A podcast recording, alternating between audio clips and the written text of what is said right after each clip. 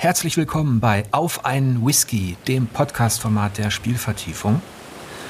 Und weil es gute Tradition hat, begrüße ich auch heute einen, in Anführungsstrichen, alten Redaktionskollegen. Hallo, Eike Kramer. Moin Jörg, wie geht's? Ja, läuft. Und wie ist bei dir? Ja, also äh, angenehm. Also sofern man viele andere Sachen, die gerade außenrum passieren, äh, ausblendet. Persönlich geht es mir sehr gut.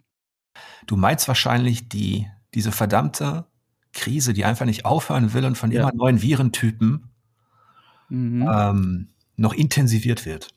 Ja, diese Dauerschleife aus, äh, es wird besser und es wird dann wieder schlechter, die wir ganz dringend beenden müssen, weil sonst werde ich wahnsinnig. Das Gute ist, man kann halt tatsächlich noch in Clubs und Bars, allerdings jetzt mit dem, äh, mit dem Zusatztest und so weiter. Und man merkt ja auch in Hamburg, dass da einige überfordert sind, was diesen neuen Run auf diese ganzen Teststationen dann angeht.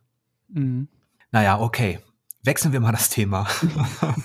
wir haben ja viele Jahre in einer Redaktion zusammengearbeitet, Du hast uns sogar einmal verlassen und bist dann zurückgekehrt. Wir haben in der Zeit viel gequatscht, äh, viel gezockt. Du warst ein toller Redakteur, nicht nur im Videobereich, sondern eben auch im, im Review-Bereich. Vielen Dank. Und was das Coole war, eigentlich warst du so mein, mein Lieblingsspielkamerad, weil du eben auch Brettspiele zockst. Ja. Aber bevor wir in deine Vita einsteigen und dein, dein Weg vielleicht in die, in die Welt der Spiele und was du aktuell so machst, ähm, würde ich vorschlagen, trinken wir doch mal einen Schluck. Mhm. Ich mache mir auf einen Kilcommon, einen schottischen Whisky, den ich auch noch nie getrunken habe. Und ich gebe zu, liebe Leute da draußen, dass es mir mit dem wöchentlichen Rhythmus immer schwieriger fällt, neue Whiskys anzubieten.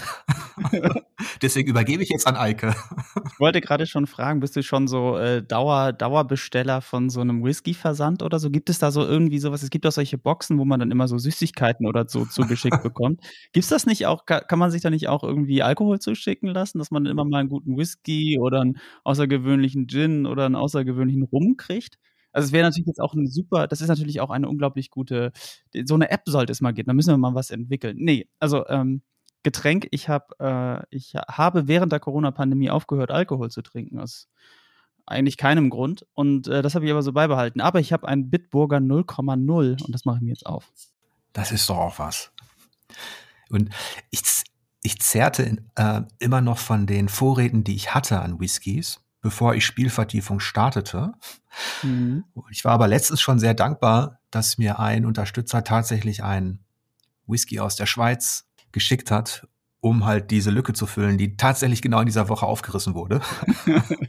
ah, stimmt, das ist natürlich perfekt, wenn du dann Hörer und, und User hast, äh, die dich so auch unterstützen, ist natürlich absolut perfekt. Dann musst du ja. dich ja einfach wöchentlich immer so ein kleines Paket kriegen und dann ist da irgendwas Neues zu trinken drin. Nicht schlecht. In einer idealen Welt läuft das so und man bekommt keinen Bitburger 0% zugeschickt. Trotzdem ja, nee, Prost. Das ist lecker.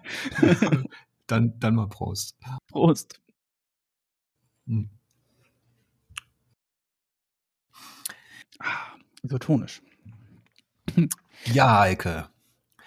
Wie bist du denn? Du bist ja also vom, vom Jahrgang her, ich bin ja Jahrgang 1973 mhm. und du bist schon ein Stück jünger. Ja, Jahrgang 88. Genau. Und wir haben ab und zu gemerkt, auch an den Witzen, die du gerissen hast über die Boomer-Generation, aka ja. meine Generation, dass da so 15 Jahre dazwischen liegen. Mhm. Nichtsdestotrotz war es sehr interessant zu sehen, dass du ganz anders, mit ganz anderen Schwerpunkten in diese Welt der Spiele äh, hineingeraten bist. Beschreib doch mal, wie du mit diesem Hobby in Kontakt gekommen bist. Das allererste Mal, das ist, ähm, ich glaube, also meine erste echte Erinnerung ist, dass ein Kumpel ein Super Nintendo hatte und dass wir darauf gezockt haben. Das ist so meine ganz allererste Erinnerung. Das war noch, da waren meine Eltern noch so, ja, Videospiele, das sind äh, die sind nicht gut für das Kind. Und aber mein, aber irgendein Kumpel hatte einen Super Nintendo und da haben wir immer drauf gespielt und oh, es waren so, an F-Zero kann ich mich auf jeden Fall ja. erinnern damals. Ähm, es muss davor noch mal eine Begegnung gegeben haben. Das war, müsste dann sogar noch im Kindergarten gewesen sein. Da hatte eine Spielkameradin, soweit ich mich erinnern kann, und die Erinnerungen sind sehr verschwommen, die hatten zu Hause irgendwie so ein, irgendeine Form von Heimkonsole. Ich kann mich überhaupt nicht mehr erinnern, was es war. Ähm, dazu war ich einfach viel zu klein. Ich weiß nur, dass es einen Entrüstungssturm auslöste zu Hause, weil ähm, dass die Kinder da spielen durften, kam nicht so gut an bei meinen Eltern. Und aber das Lustige ist, dass sich das dann auch innerhalb von ein paar Jahren erledigt hatte. Mein Papa hatte irgendwie so ein Atari, äh, also so ein, so ein Heimcomputer Atari. Ich weiß nicht genau welchen, das ist einer, der nur aus so einer Tastatur bestand quasi. Nicht den Atari Und, ST? Boah, ich weiß es ehrlich gesagt. Ich glaube gerade nicht. Ich glaube, es war gerade was anderes. Es war, glaube ich, die, die Arbeitsvariante davon. Aber darauf konnte man trotzdem zocken. Da gab es dann noch so Breakout und solche Sachen. Und äh, da hat sich dann irgendwann auch ein Pentium 1 gekauft und dann kamen so die ersten richtigen Spielererfahrungen, äh, die ich dann auch selber sammeln konnte. Wir hatten recht früh die Siedler 2, war eins der ersten Spiele. Eine Liebe, die übrigens bis heute stehen geblieben ist. Ähm, wir hatten sowas wie ähm, Grand Prix 2, also ein Formel 1 Rennspiel, waren ein, war eines der ersten Spiele, die wir da besessen haben. Und äh, Age of Empires Age of Empires 1 war auch eins der früheren Spiele. Das ist ja alles so Release-Jahr 96, 97, wenn du mhm. mir da folgst. Da hast du schon eine, einige dieser Spiele, die ja dann so deinen ersten Kontakt geprägt haben, die deuten schon auf deine aktuellen Leidenschaften. Einige davon kenne ich ja, also deine Genre, die du bevorzugst und so weiter. Du warst jemand, der innerhalb der Redaktion eben auch mit, mit Michael zusammen ähm, über Rennspiele diskutieren konnte. Mhm. Wir beide haben sehr viel geschnackt ähm, über Echtzeitstrategie, also historische Wargames auch und sowas, also Stichwort Age of Empire. Aufbauspiele hast du auch gemacht und du hast ohnehin ein recht breites Spektrum an Interessen eigentlich entwickelt. Also du hast ja auch Action-Rollenspiele gemacht. Ähm, auch wenn du das jetzt nicht alles speziell besprochen hast, hast du eigentlich relativ viel und breit gespielt immer. Ja, da war ich ähm, äh, ja, ich bin immer an allem interessiert. Also das ist tatsächlich, bis auf, es gibt so Ausnahmen, also Online-Rollenspiele zum Beispiel, habe ich nie einen echten Zugang zu gefunden, also World of Warcraft oder so, ne? Das ist sowas, da habe ich, das habe ich immer wieder versucht, aber da habe ich nie einen Zugang gefunden. Aber das meiste, ähm, wenn es ein Videospiel ist, muss ich es mir erstmal angucken. Also erstmal so, was ist denn das? Kann man das spielen? Und äh, wie ist mein Einsatzverriss, nachdem ich es fünf Minuten gesehen habe oder nachdem ich mir einen Trailer angeguckt habe? Das war auch immer sehr gefürchtet in der Redaktion. Da gab es so Redaktionssitzungen, wo der gute Ben ein Spiel vorgeschlagen hat. Daran erinnere ich mich sehr, sehr gerne, äh, äußerst gerne, wo der gute Ben ein Spiel vorschlägt und ich noch während der Sitzung so mal kurz gucke, was das eigentlich so nicht und dann so, ja, Ben, das ist ja auch und dann den Dreisatzverriss hier einfügen. was der gute Ben, glaube ich, oft nicht so lustig fand, aber das ist schon ähm, mit, seiner, mit seinem Fable für Indie-Spiele hat das immer eine gewisse Angriffsfläche geboten. Das stimmt. Da hast du so, ähm, einerseits hast du natürlich eine Vielfalt reingebracht oder auch andere intensive Vorlieben. Du hast allerdings auch ähm, für, ich sag mal jetzt, für klassische Independent-Spiele, also die kleinen Pixel-Dinger und so, das war noch nie so deins. Ich weiß gar nicht, ob man das so verallgemeinern kann. Also ich habe ja auch Spiele getestet, die Indie sind bei uns damals. Äh, ich erinnere an Gone Home zum Beispiel. Das war ja damals auch ein, äh, ein Indie-Spiel, was ich, was ich sehr, sehr mochte, was ja eigentlich auch so ein typisches, in Anführungsstrichen, für uns damals Bandspiel war. Ne? Man läuft rum und klickt Sachen an und dann wird einem emotional irgendwas erzählt. Ähm, das, ähm, also so also allgemein, ich mag auch einige Pixelspiele. Es war eigentlich meistens mehr, um Ben zu ärgern, muss man dann auch mal ganz ehrlich sagen. Obwohl ich ähm, Ben da immer sehr nahe stand. Ich ähm, weiß. Und ich hatte mich bei Gun Home tatsächlich gewundert, dass sich das so gerockt hat. Ich erinnere, du hast ihm, glaube ich, Platin gegeben. Mhm.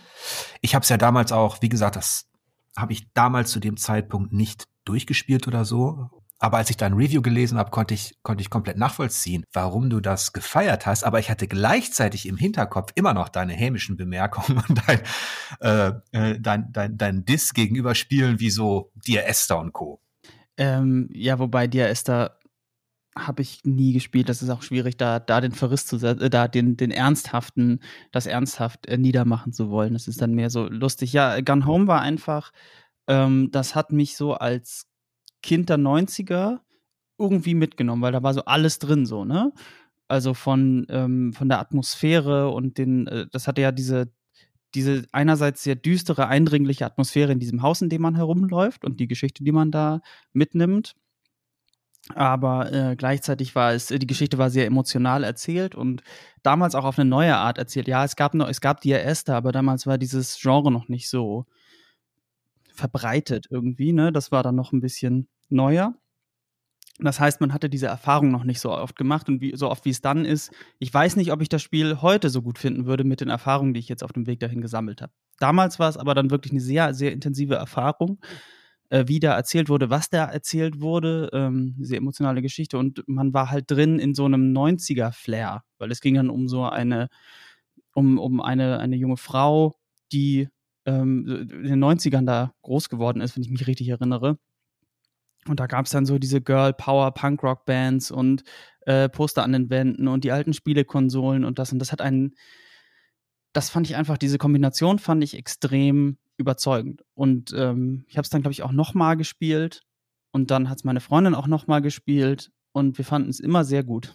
Also das hat uns, das hat da in uns irgendwas, äh, irgendwas bewegt. Und das hat das Spiel so wahnsinnig gut gemacht damals.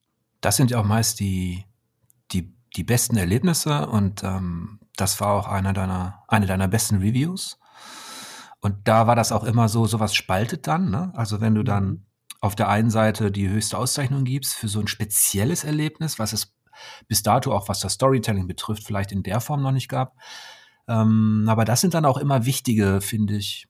Also es sind für die Spielekritik immer wichtige Momente, wenn man dann auch Redakteure hat, die das Besondere wertschätzen. Das ist natürlich auch wieder ein großes Lob, vielen Dank. Aber ähm, genau, aber ich möchte da noch auch noch in meinem Case ähm, Eike Kramer gegen die Indie-Spiele dieser Welt, möchte ich noch zur Verteidigung vorbringen, dass ich auch noch weitere Indie-Spiele bei uns gut bewertet habe und gut fand. Sei es sowas wie This War of Mine zum Beispiel, was sehr, sehr eindringlich das Überleben von Zivilisten in einem Krieg äh, inszeniert. Ähm, was, was auch mich, mich auch sehr berührt hat, weil es das so, so intensiv dargestellt hat. Man kennt ja aus Spielen immer nur dieses, ähm, dieses Krieg ist irgendwie Unterhaltung. Und das war halt so das Gegenteil. Das war, ähm, man muss als Zivilist in einem, in einem Krieg überleben und man ist total machtlos gegen dem, gegen Konflikt gegenüber, sondern man muss halt überleben mit seiner Familie. Und das war zum Beispiel auch was, was mich äh, sehr mitgenommen hat.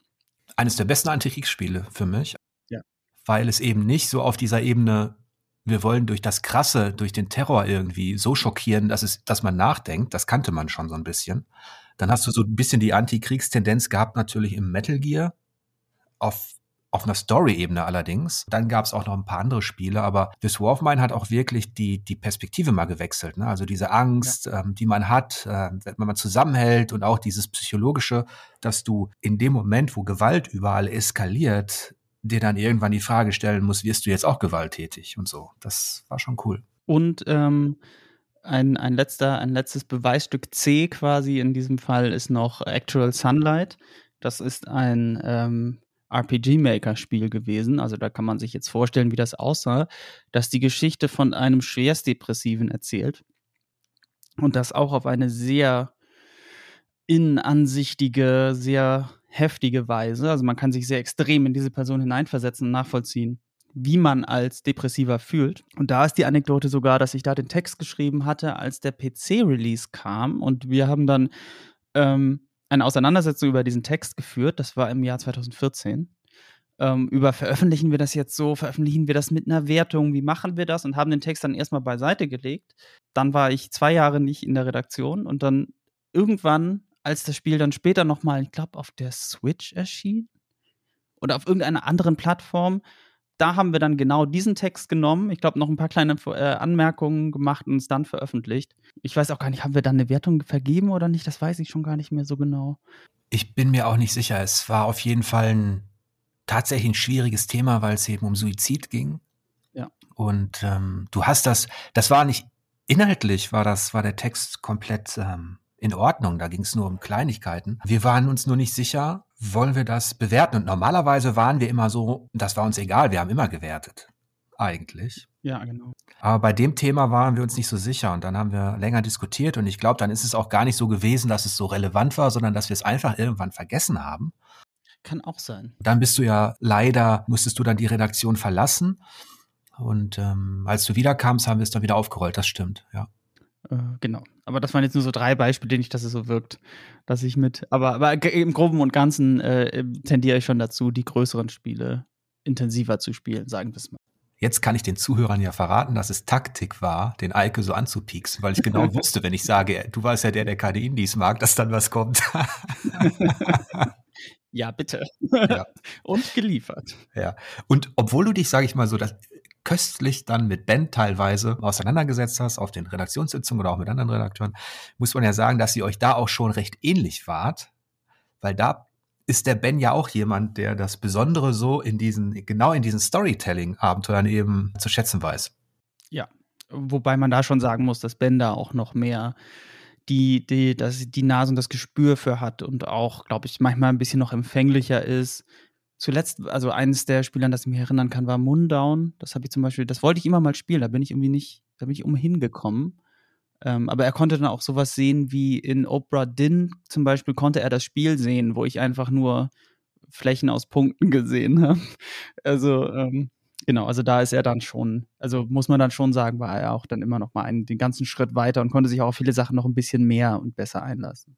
Ja, wir hatten auf jeden Fall eine Redaktion. Ich glaube, Mundown hatte der Matthias Schmid besprochen sogar. Ach so, oh. Ich habe es kürzlich, ich habe es auch kürzlich gespielt auf, auf PlayStation. Das ist dieses Schwarz-Weiß ähm, Horror-Adventure, das dich in die, in die Alpen entführt, zu so einem Kult. Total bizarr inszeniert. Aber gerade aufgrund dessen, dass es so bizarr inszeniert ist und dich quasi in ähm, so eine Schwarz-Weiß-Welt da entführt, auf seine Art auch interessant. Mhm. Und das sind genau diese Spiele. Entweder die schaffen es dann innerhalb von einer halben Stunde, Stunde dass du diese, diese Distanz überwindest und nicht mehr denkst, äh, ist das komisch inszeniert durch, durch, durch die Story oder durch irgendwas, dass du dann doch abtauchen kannst. Da war ich sehr dankbar, dass wir mit, mit, mit dir, mit Ben, mit Matthias natürlich, aber auch mit den anderen, dass wir da einige Redakteure hatten, die eben auch das Besondere zu schätzen wussten. Ja. Obwohl es auch viel Murks gab. das, ist, das ist richtig, weil ähm, das, es gab dann irgendwann natürlich immer diese Phase mit, oh, das ist Indie und da kamen dann natürlich auch diese kleineren Indie-Publisher, die die Spiele dann oft gesammelt rausgebracht haben. Da erinnere ich mich auch an, an Messen, wo uns dann wo uns dann Sachen präsentiert wurden, ähm, äh, ohne jetzt den Publisher noch im Kopf zu haben, wer das, um welchen es geht, aber da wurden uns dann so Sachen en bloc präsentiert von so Indie-Entwicklern, wo du nur dachtest, ey Leute, nur weil jetzt, weil das ein kleines Team ist, ist das nicht auch ein gutes Spiel. Also, äh, also das ist, ähm, das war zum Teil schon relativ äh, grenzwertig. Da musste man dann, muss man dann halt auch, also das, der Trend ging dann ja dahin, dass dann auf Steam so wahnsinnig viel veröffentlicht wurde. Und dann musste man schon sehr genau filtern, um zu sehen, okay, das ist jetzt ein gutes Spiel wie Papers, Please. Und das ist jetzt ein nicht so gutes Spiel. Zum ja. Beispiel. Jedenfalls hast du mit deiner Art eine schöne, freche Frische in die, in die Redaktion gebracht. Und ähm, du hast ja schon erzählt, wie du so mit Spielen in Kontakt gekommen bist. Eine Facette die wir jetzt noch nicht angesprochen haben. Ich habe dich ja immer Rockstar genannt, denn mhm. du bist, du hast ja eine Band, eine Rockband. Kannst du mal erzählen, was es damit auf sich hat und welche Rolle du da spielst? Ich habe sogar zwei Rockbands mittlerweile. Ähm, also ich spiele in einer Industrial Gothic Metal Band, die heißt Johnny Death Shadow und die gibt es seit 2010. Und wir haben schon sehr viel zusammen erlebt auf dem Weg. Das sind jetzt elf Jahre. Ähm, angefangen haben wir als so eine kleine Horror-Punk-Schrammelkapelle. Und, ähm, zwischen, und zwischendurch haben wir es dann erlebt, dass wir in Wacken spielen durften und in, auf dem Mera Festival spielen durften. Und das ist, ähm, ja, das ist eine, das ist so meine Haupt- war oder war lange Zeit mein Haupthobby sozusagen. Jetzt mit der Corona-Pandemie ist das sehr schwierig, weil man ja nicht live spielen kann. Wir sind so eine Band, die eher live spielt, als ein Album aufzunehmen. Was wir zwar schon zweimal gemacht haben, aber wir sind immer eher so eine Band, die gerne live spielt und auch gerne dann oft live spielt. Und das war leider in den letzten zwei Jahren nicht so gegeben, auch wenn wir dieses Jahr ein paar coole Auftritte hatten, zuletzt noch auf dem Metal Hammer Paradise, vor einem sehr vollen Raum. Das hat uns sehr froh gestimmt. Und ja, das ist eine schöne Sache. Da spiele ich äh, Gitarre und singe. Und ich spiele auch Gitarre und singe in meiner Pop-Punk-Band. Die gibt es seit, ich weiß gar nicht, 2016? 17? Irgendwie so in dem Bereich haben wir angefangen. Die heißt Running with, with Lions. Und äh, die, äh, da gibt es zwei EPs, die ihr euch anhören könnt. Eigenwerbung. Hm. Und äh, genau, und da singe ich und spiele Gitarre, genauso wie bei Johnny Death Shadow. Nur, dass das so ein bisschen mehr mein Projekt ist, wo ich mit meiner Freundin und äh, zwei weiteren Menschen ähm, so ein bisschen die Songs mache, die ich immer machen wollte, die nicht Metal sind. Ich habe mich damals schon immer gefragt, als du als wir noch in einer Redaktion zusammengearbeitet haben, wie du das bloß zeitlich wuppen kannst. Ich erinnere mich ja noch an die Gespräche, wie du deinen dein Urlaub gelegt hast. Also du warst immer derjenige, der dann eben mal, der nicht am Stück diese drei Wochen hatte oder so, sondern der aufgrund seiner Konzerte und so meist alles verteilt hatte, so eben auf die Konzerte. Aber jetzt hast du zwei Bands. Wie, wie schaffst du das zeitlich? Oder ist das tatsächlich so, dass die eine Band eher so den Hauptanteil einnimmt? Ich, ich denke mal Johnny Death Shadow und das andere eher ein Nebenprojekt ist? Es ist eigentlich so angelegt. Ähm, war auch immer so kommuniziert. Jetzt gerade, dieses Jahr war jetzt gerade der Fall, dass wir mit der Pop-Punk-Band mehr Shows gespielt haben. Was einige Gründe hat, du kannst mit so einer Pop-Punk-Kapelle dann auch mal auf so einem Stadtfest spielen. Und die Leute verstehen die Musik besser. Also wir hatten das jetzt dieses Jahr, ähm, dass wir haben da auf äh, Fete la Musik gespielt. Das ist so ein, so ein Open-Air-Stadtfestmäßiges Ding in Hannover. Oder wir haben wir haben auch schon mal auf der Kieler Woche gespielt und solche Geschichten. Weil die Musik, das sind ja so, sind quasi Popsongs mit arrangiert als Punkrock, ne? Und das verstehen die Leute. Also die bleiben dann da stehen bei der Bühne und verstehen das. Und äh, weil die Songs einfach sind, so zu verstehen. Und mit Johnny Death Shadow ist das komplexer, weil das ist halt so, die Songs sind nicht so eingängig und man muss schon Metal mögen und da wird auch geschrien und die Gitarren sind tief gestimmt und so. Und da brauchst du dann eher so ein Metal-Umfeld. Und es war jetzt dieses Jahr tatsächlich nicht so einfach, Konzerte zu bekommen auch. Also wenn mal welche stattgefunden haben, dann sind wir jetzt auch nicht unbedingt die Band, die als erste gefragt wird, ob sie da mitmachen möchte. Äh, wir haben ein sehr schönes Festival gespielt ähm, unter 3G-Bedingungen und äh, ich glaube, da mussten die Leute noch Maske tragen im Sommer, im August. Das war sehr schön und wie gesagt, wir haben Metal Hammer Paradise gespielt. Das war auch sehr schön aber da ist es einfach als Metalband, da musst du dann eher so eine echte Tour haben. Und was du erzählt hast, das waren dann immer, dass wir die Touren hatten und äh, das waren dann halt so Touren, wo immer Freitag, Samstag oder Donnerstag, Freitag, Samstag die Konzerte lagen. Und genau, da habe ich dann durchaus mal so im November jedes Wochenende Donnerstag, Freitag, Samstag ein Konzert gespielt und den Rest der Woche gearbeitet. Das ging auch ganz schön an die Substanz, kann ich dir erzählen. Das, ich erinnere mich an manche Redaktionssitzungen, wo ich dachte, Eike ist fertig. ja. ja, ey, das ist, also, also, das sind dann so Tourblöcke. Das ist halt schön. Das ist ein e, extrem tolles Hobby. Das, da nimmst du super viel mit, wenn du vor Leuten spielen kannst, wenn du als Vorband von einer größeren Band spielst und dann sind da ein paar hundert Leute, vor denen du spielen kannst und die feiern, was du machst. Das ist, da nimmst du unfassbar viel mit. Ich will mich hier auf keinen Fall beschweren. So. Aber trotzdem ist das so eine Sache, wenn du Montag bis Mittwoch arbeitest, gut, das ist jetzt kein Bergwerk gewesen da bei 4Players, aber trotzdem Arbeit bleibt Arbeit. Und äh, dann musst du, arbeitest du äh, Montag bis Mittwoch und Donnerstag hast du dann eine Show. Aber die Show ist ja nicht um die Ecke, sondern die Show ist dann in Paris oder so. Das heißt, dann fährst du irgendwie Mittwochabend los, übernachtest auf dem Boden von Freunden, weil wir sind ja keine reiche Band. Das heißt, Hotels oder so können wir uns eh meistens nicht leisten. Dann äh, kennen wir Leute bei Köln, dann fährst du nach Köln, übernachtest da, fährst am nächsten Tag nach Paris, alles zu fünft in einem, in einem Auto mit einem Anhänger dran, weil das die günstigste Art ist zu fahren. Spielst in Paris eine Show, die war super. Dann fährst du zurück nach Reims, glaube ich, weil du am nächsten Tag dann in Köln spielst. Ähm, also du fährst nachts nach Reims aus Paris raus, da brauchst du so drei Stunden hin.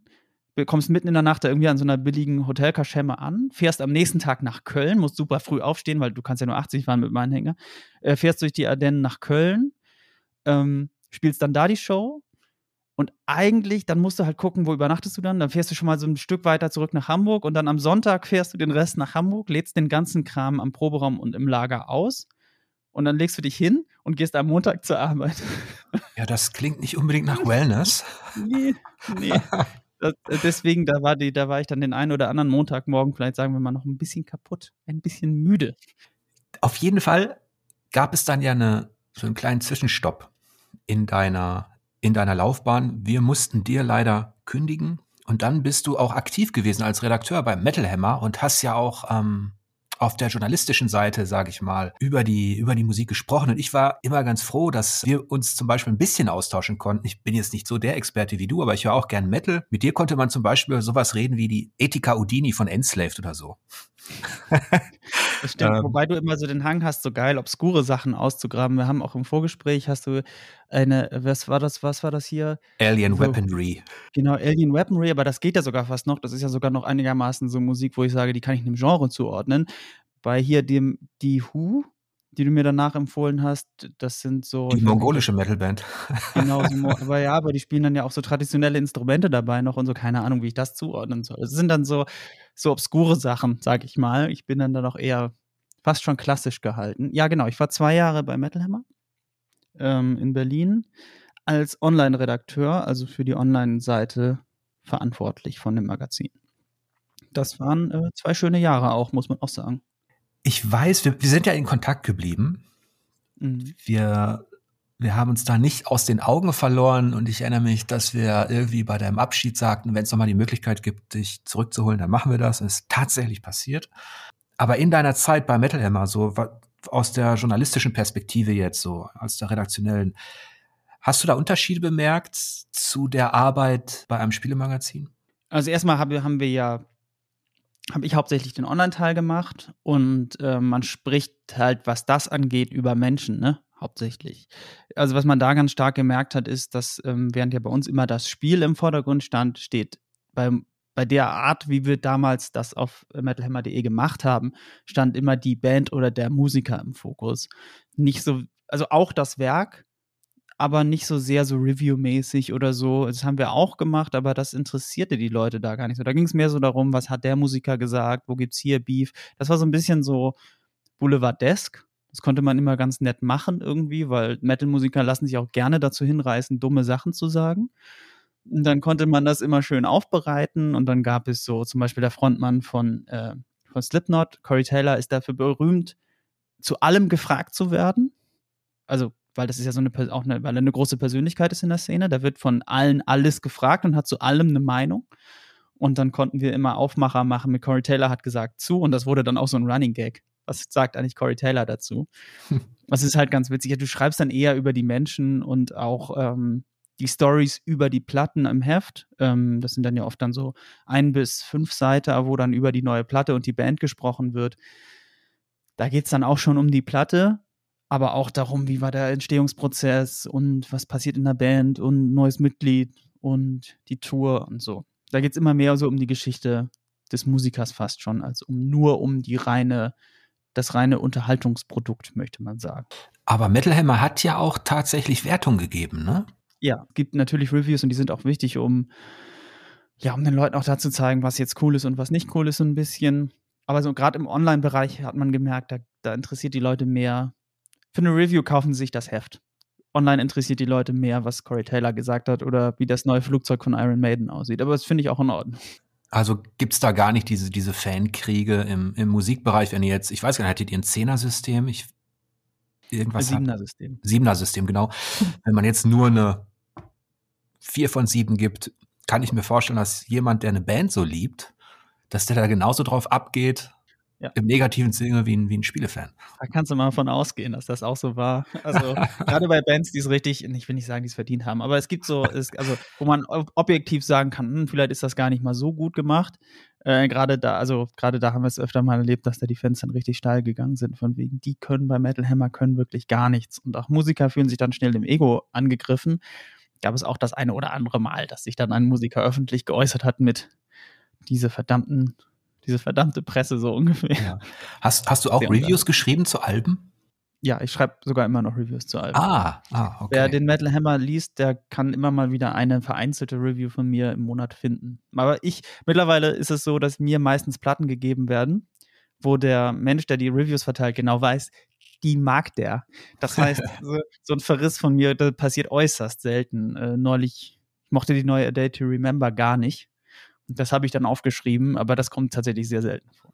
Was sind so die Bands, wenn du wenn die sagen, die kennen dich jetzt als als also dein Musikgeschmack? Was sind so die Bands, die wo du sagen würdest, ja, die haben mich nicht jetzt geprägt, aber das sind so die, die ich empfehlen würde, die machen mir Spaß, die sind immer in meiner Playlist. Das ist eine gute Frage. Also jetzt im, im Metal-Bereich, also ich höre ja auch, also ich höre ja sehr viel Pop-Punk auch und ich höre meistens das, was mir äh, Spotify gibt. Was ich vom Metal Hammer ähm, bekomme, sind zum Beispiel Sachen wie Carnifex und Die Art is Murder. Wenn da eine neue Platte kommt, bin ich mal der Erste, der da gefragt wird, ob ich die rezensieren möchte. ähm, als ich damals dann noch gearbeitet habe ähm, und eben ich da, das, da wurde dann also die wichtigen Platten werden eher intern vergeben natürlich, ne, damit dann da auch die Kontrolle ist, dass es rechtzeitig da ist und dass es zur Story passt und so. Aber ähm, Park, solche Sachen wie Parkway Drive habe ich damals auch besprochen oder so Geschichten wie, genau, jetzt A Day to Remember habe ich jetzt halt zum Beispiel bekommen. Ob ich die nächste bekomme, ist auch die Frage, aber äh, genau, ähm, in diese Richtung, ähm, äh, genau solche Nummern. Mhm. Ich, ich überlege gerade, ach, ich komme nicht drauf, Bandnamen. Aber ähm, genau, aber in, in, diese Richtung geht das. Also es ist halt also Deathcore, zum Teil Death Metal, äh, Metalcore, aber auch viele moderne Sachen. Also ich war in der Redaktion, vielleicht so ein bisschen wie bei Four Players. Bei, in der Redaktion war ich immer der Typ, der immer die modernen Sachen bekommen hat und der sich dann durchaus auch mal lustig darüber gemacht hat, dass jetzt die 38. Platte dieser Thrash Metal Band ersche äh, erscheint, die genauso klingt wie die 37 davor und solche Geschichten. Also ähm, das scheint ich so ein bisschen so zu, einfach so zu sein, aber genau. Ich habe da immer so die moderneren, die chorigeren Sachen, äh, zum Teil auch die relativ heftigen Sachen. Aber ich erinnere mich, dass wir zumindest, auch wenn 15 Jahre zwischen uns liegen, dass wir, was die Wurzeln des Black Metal angeht oder der sogenannten skandinavischen Volksromantik, ähm, dass wir da auch einige gemeinsame, zumindest ähm, frühere akustische Interessen hatten. Und äh, das führte ja dazu, dass es da mal so einen halben, ja, nicht einen Skandal gab, aber die Geschichte ähm, über Kingdom Come Deliverance ähm, äh, samt der Musik, die da eine Rolle spielte, da erinnere ich mich, dass wir da auch relativ gut drüber schnacken konnten. Genau, da haben wir ja ein sehr, das war eines unserer ersten Durchbruchvideos auf YouTube. Ähm, der, der Talk zu dem Fall Wavra damals. Ja. Ähm, wer das jetzt nicht mehr erinnert, das ist jetzt auch schon ein paar Jährchen her, der gute Mann ist aufgetreten mit einem Burzum-Shirt an und ähm, wer sich auskennt, weiß, dass der Musiker, der hinter Burzum steht, äh, mittlerweile, also auch schon damals sehr grenzwertige Ansichten vertreten hat und äh, dann auch wegen eines Mordes in den Knast gewandert ist und, ähm, also war, war wie Kernes und mittlerweile zu einem, ähm, ja, zu einem Neonazi geworden ist, könnte man so sagen. Und dessen Musik nicht so ganz unproblematisch abgefeiert werden kann. Also sollte. Und ähm, der Herr Waffra hat sich da nicht so richtig distanziert zu verhalten, was vielleicht nicht so geschickt ist. Und im Kontext war das, ähm, hat er sowieso eine un etwas unglückliche Figur gemacht, im, weil er dann auch so ein paar, wenn ich mich nicht ganz irre, so ein paar Nationalisten da nicht so ganz entfernt war irgendwie. Und in dem Umfeld des Spiels äh, kam das dann irgendwie hoch, weil das ja das, das reale Bild des Mittelalters so verzerren sollte. Und darüber haben wir einen, einen Talk gemacht und uns darüber ausgetauscht, wie ernst man das nehmen sollte und ähm, wie wichtig das im Kontext des Spiel, der Spielebewertung ist, wenn ich mich nicht ganz irre.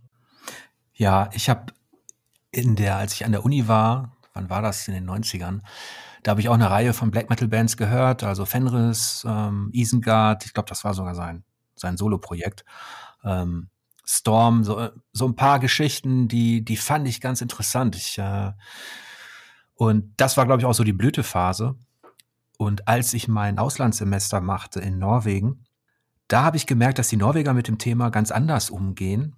Die haben, weil es eben eskalierte auch in Norwegen. Ich glaube, da wurde dann eine Stabkirche wurde angezündet irgendwie. Ja, es gab, eine Reihe, von, es gab eine Reihe von Brandstiftungen. Brandstiftungen, äh, genau. Kirchen. Und eine davon war, eine der großen Stabkirchen wurde angezündet. Genau, deswegen hatten die da einen ganz anderen Blick auf diese Sache, die wir jetzt in, in Deutschland einfach nur so musikalisch ähm, äh, konsumiert haben. Und das Thema wurde ja auch, weil so viele interessiert in der, in der Szene, wurde das dann ja auch in einem, in einem Kinofilm aufgearbeitet, den du dir auch angeschaut hast. Ja, der, ähm, ach, ich komme gerade nicht drauf, wie der heißt, ehrlich gesagt. Ähm, äh, der war aber sehr, sehr gut. Allerdings ist da wohl auch, also ähm, die Musiker, die beteiligt sind, finden, dass da nicht so viel Wahres dran ist zum Teil. Ähm, vieles ist halt auch, ist auch ausgedacht, weil es äh, äh, Sachen sind, wo die Leute alleine waren und dann muss es ja irgendwie ausgedacht gewesen sein.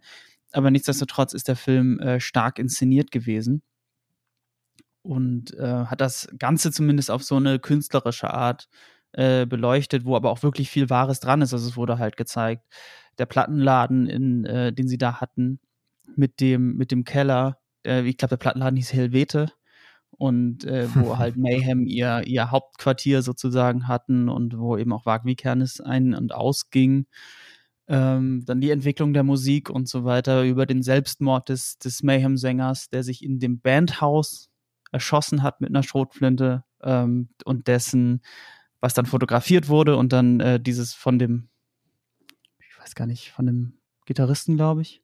Also von einem anderen Bandmitglied wurde das dann fotografiert und später als äh, Cover für ein äh, Live-Bootleg, glaube ich, benutzt.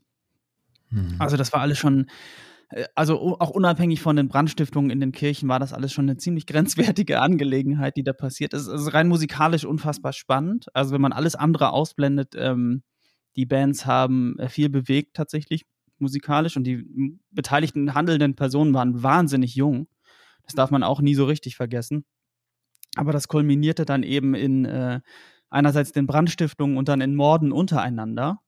Also die wurden dann irgendwie so mehr oder weniger paranoid und dann äh, sind, ist zumindest ein Mord da untereinander passiert und äh, von einer anderen Band hat jemand einfach so jemanden umgebracht, ähm, weil er mit der Aussage so ungefähr, dass er, glaube ich, wissen wollte, wie das ist oder so. Also es war alles schon, da hat eine gewisse Radikalisierung stattgefunden die der Film dann äh, künstlerisch schon ein bisschen aufgegriffen hat. Also das ist schon nachvollziehbar, dass die Norweger da nicht nur positive Erinnerungen mit verbinden. Das ist schon. Äh der Film hieß übrigens Lords of Chaos. Richtig, genau. Ich habe jetzt frecherweise mal gegoogelt. Ähm, falls, falls euch das interessiert und um jetzt vielleicht den Kreis zu schließen, was ich mit dem ganzen Thema zu tun habe, ich war ja in Norwegen, weil ich Skandinavistik studiert habe, norwegische Sprache, Altisländisch und ich habe mich auch mit der nordischen Mythologie beschäftigt und im Kontext ähm, dieser ganzen Geschichte bin ich, hatte ich auch Kontakte in Skandinavien zu Asatru, zu dem nordischen Glauben, habe mich da mit ein paar Leuten getroffen, wollte die interviewen, wie das denn da ist, denn das ist da tatsächlich eine anerkannte Religionsgemeinschaft gewesen, damals zumindest in Schweden. Die Norweger haben es versucht. Ähm, und in diesem Kontext fällt das alles, weil die Musik im Black Metal teilweise, oder nicht nur teilweise, sondern sehr viele Motive aufgenommen hat aus der nordischen Mythologie. Einige davon sind dann halt äh, eher in diese Schiene Satanismus abgedriftet, die thematisch gar nichts eigentlich damit zu tun hat, also mit der, mit der Glaubenswelt, mit der Vorstellung, äh, die sich aber nichtsdestotrotz, ähm, die Gemeinsamkeit war quasi, wenn man so möchte, vielleicht dieses, dieses Antichristliche. Das prägte halt die Black Metal Bands. Ähm, und die haben dafür gesorgt, dass das Interesse natürlich auch an nordischer Mythologie und an, äh, an den Asen und Wahnen, dass das gestiegen ist. Und weil das alles so ineinander fließt, ähm, war es ganz interessant mal zu sehen, warum gerade auch aus Skandinavien eben genau diese Musikrichtung, also weil es ja viel passiert auch in Schweden, ne? Ähm, ja äh, warum die sich gerade damit beschäftigt haben. Und das finde ich ist schon aus kulturhistorischer Sicht interessant, weil, weil das auch das Gebiet war, das sich am längsten einer Christianisierung zur Wehr gesetzt hat letztlich, wenn man jetzt mal die slawischen Gebiete außer Acht lässt. Da gibt's äh, viele spannende Aspekte und ich habe mich da auch mit Leuten unterhalten, die sowohl diese Musik gehört haben, als auch Asatro angehörten, aber gleichzeitig sich eben distanzierten von irgendwelchen rechten Bewegungen und das ist ein Spannungsfeld gewesen, das, das, das, äh, da knisterte es schon, weil, weil das dann den, den wirklich interessierten Leuten auch sehr wichtig war, dass man eben nicht in einem Boot sitzen wollte mit irgendwelchen ähm, äh, Rechten, die sich einfach nur der Motive bedienen. Das ist ja tatsächlich, was das angeht, bis heute ein Problem. Ne? Also das ist, äh, dass dieses das ganze Thema zieht so Neonazis und Neofaschisten halt einfach äh, extrem an ähm, die, die Menschenfeindlichkeit, die da oft, also viel, bei vielen Bands auch eine Rolle spielt, ähm, zieht und, und zieht die Leute halt einfach an und die ganze Szene ist leider extrem durchsetzt. Eigentlich musst du jedes Mal, wenn du eine Band findest, die du gut findest, erstmal nachgucken, ob die eigentlich auch, also wenn es dir wichtig ist, mir ist das extrem wichtig, also ich höre, also Musik von Nazis hören mag ich nicht. Ähm, und das heißt, da muss er nicht jedes Mal nachgucken, ob die Leute einigermaßen unbedenklich sind oder ob sie jetzt doch wieder antisemitische Motive in ihre, in ihre Songs einbauen oder doch wieder von Blut und Boden singen oder doch wieder ein Hakenkreuz auf dem Cover versteckt ist, so ungefähr. Und das ist halt, das macht wenig Spaß. Ähm, so gerne ich das musikalisch, also grundsätzlich Black Metal musikalisch mag, und gerade wenn es so ein bisschen übertriebener ist, also ich finde zum Beispiel Dimmu Borgir super, weil die auch so, so, dann so viel Orchestral da reingebaut haben, ne?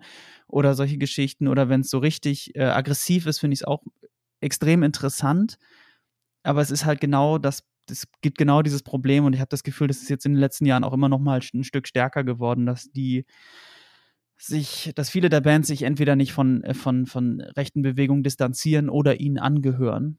Ähm, sei es jetzt, weil sie unfassbare Edgelords sind und ähm, Leute provozieren wollen, oder sei es, weil sie tatsächlich überzeugt sind und das geht mit mir leider, also das, das, das funktioniert nicht, das geht nicht. Also dann kann ich mir auch die Bands nicht anhören und das ist, ja, das ist tatsächlich ein Problem. Immerhin gab es ja dann nach dieser ja, ich will jetzt fast sagen, Pionierzeit, die diese Band, Bands eben geprägt haben, die du genannt hast, gab es ja dann auch, entwickelten sich andere Strömungen daraus. Es gab ja dann auch den Folk Metal, Viking Metal, ich weiß gar nicht, ob man das überhaupt benutzen darf. Das musst du mir sagen als ehemaliger Redakteur, Viking Metal. ähm, und, ja. und andere Strömungen, die sich ja auch bewusst von, von diesem Ganzen so ein bisschen auch schon inhaltlich distanziert haben. Definitiv. Es gibt ja auch ähm, es gibt auch linksgerichtete Black Metal Bands und so und ähm, Bands, die halt einfach überall, also die sich, die nicht in einer rechten Bewegung sind und die sich nicht zu diesen Themen äußern, sondern halt einfach Satansmusik machen. So, also ähm, klar gibt es das. Und ja, also Viking Metal ist tatsächlich ein, ähm, ist ein Genre, dem einige Bands angehören, unter anderem zum Teil halt auch Enslaved, aber ähm, da ist, glaube ich, das Relevante da ist immer, dass die Leute glauben, dass Amon Amarth Viking Metal ist. Und das ist immer der Punkt, wo man sagen muss, also wenn du, wenn du jetzt jemand bist, der so auf diese Genres so viel gibt, ne, also das ist ja dann auch wieder so, das ist so eine, Metal-Fans müssen immer alles in so Schubladen einsortieren. Das ist das und das ist das und das ist auf jeden Fall gar nicht das. und wenn du danach lebst, dann ist Amon Amarth ganz was anderes. Wenn du nicht danach lebst, dann ist es halt eine Metal-Band, die über Wikinger singt und dann kannst du es auch Viking Metal nennen am Ende des Tages. Aber gut. Hauptsache ähm, Raise Your Horns. Genau. ja, ich, Hauptsache saufen in dem Fall. Ja, ich, ich hatte halt eine Diskussion an der Uni. Da habe ich, da ich gerade, ich weiß ja, habe ich gerade angefangen, Skandinavistik zu studieren und mich für die Mythologie zu interessieren. Und da war auch jemand, der hat Black Metal gehört, aber war eher so, also ganz schwarz, angezogen, Satanist und so. Mhm. Und der meinte dann, mein Torshammer gesehen. Ähm, das ist genau mein Ding und so weiter. Und dann habe ich mich mal mit ihm unterhalten und meinte, sich, ja, aber das, du definierst dich ja eigentlich musikalisch über das Antichristliche. So, und mhm. Satan kan kannten die Wikinger eigentlich nicht. Und er so, ja, weil es alles das ist. Nee, also eigentlich ist der Satanismus nur eine Perversion des Christentums. Die hätten sich genauso kaputt gelacht über euren Satan wie über euren Jesus letztlich. die kannten diese Kategorie gar nicht. Deswegen, nee, ähm, deswegen ist, glaube ich, aus diesem Widerstand, den ich auch nachvollziehen kann, über, der, über das Christentum, ähm, wo auch wirklich eine Wahrheit drin liegt, auch kulturhistorisch, ist dann eben diese Musikrichtung entstanden, die das Ganze natürlich auch, wie es in der Musik immer so ist, auch, aber natürlich musst du das emotional radikalisieren.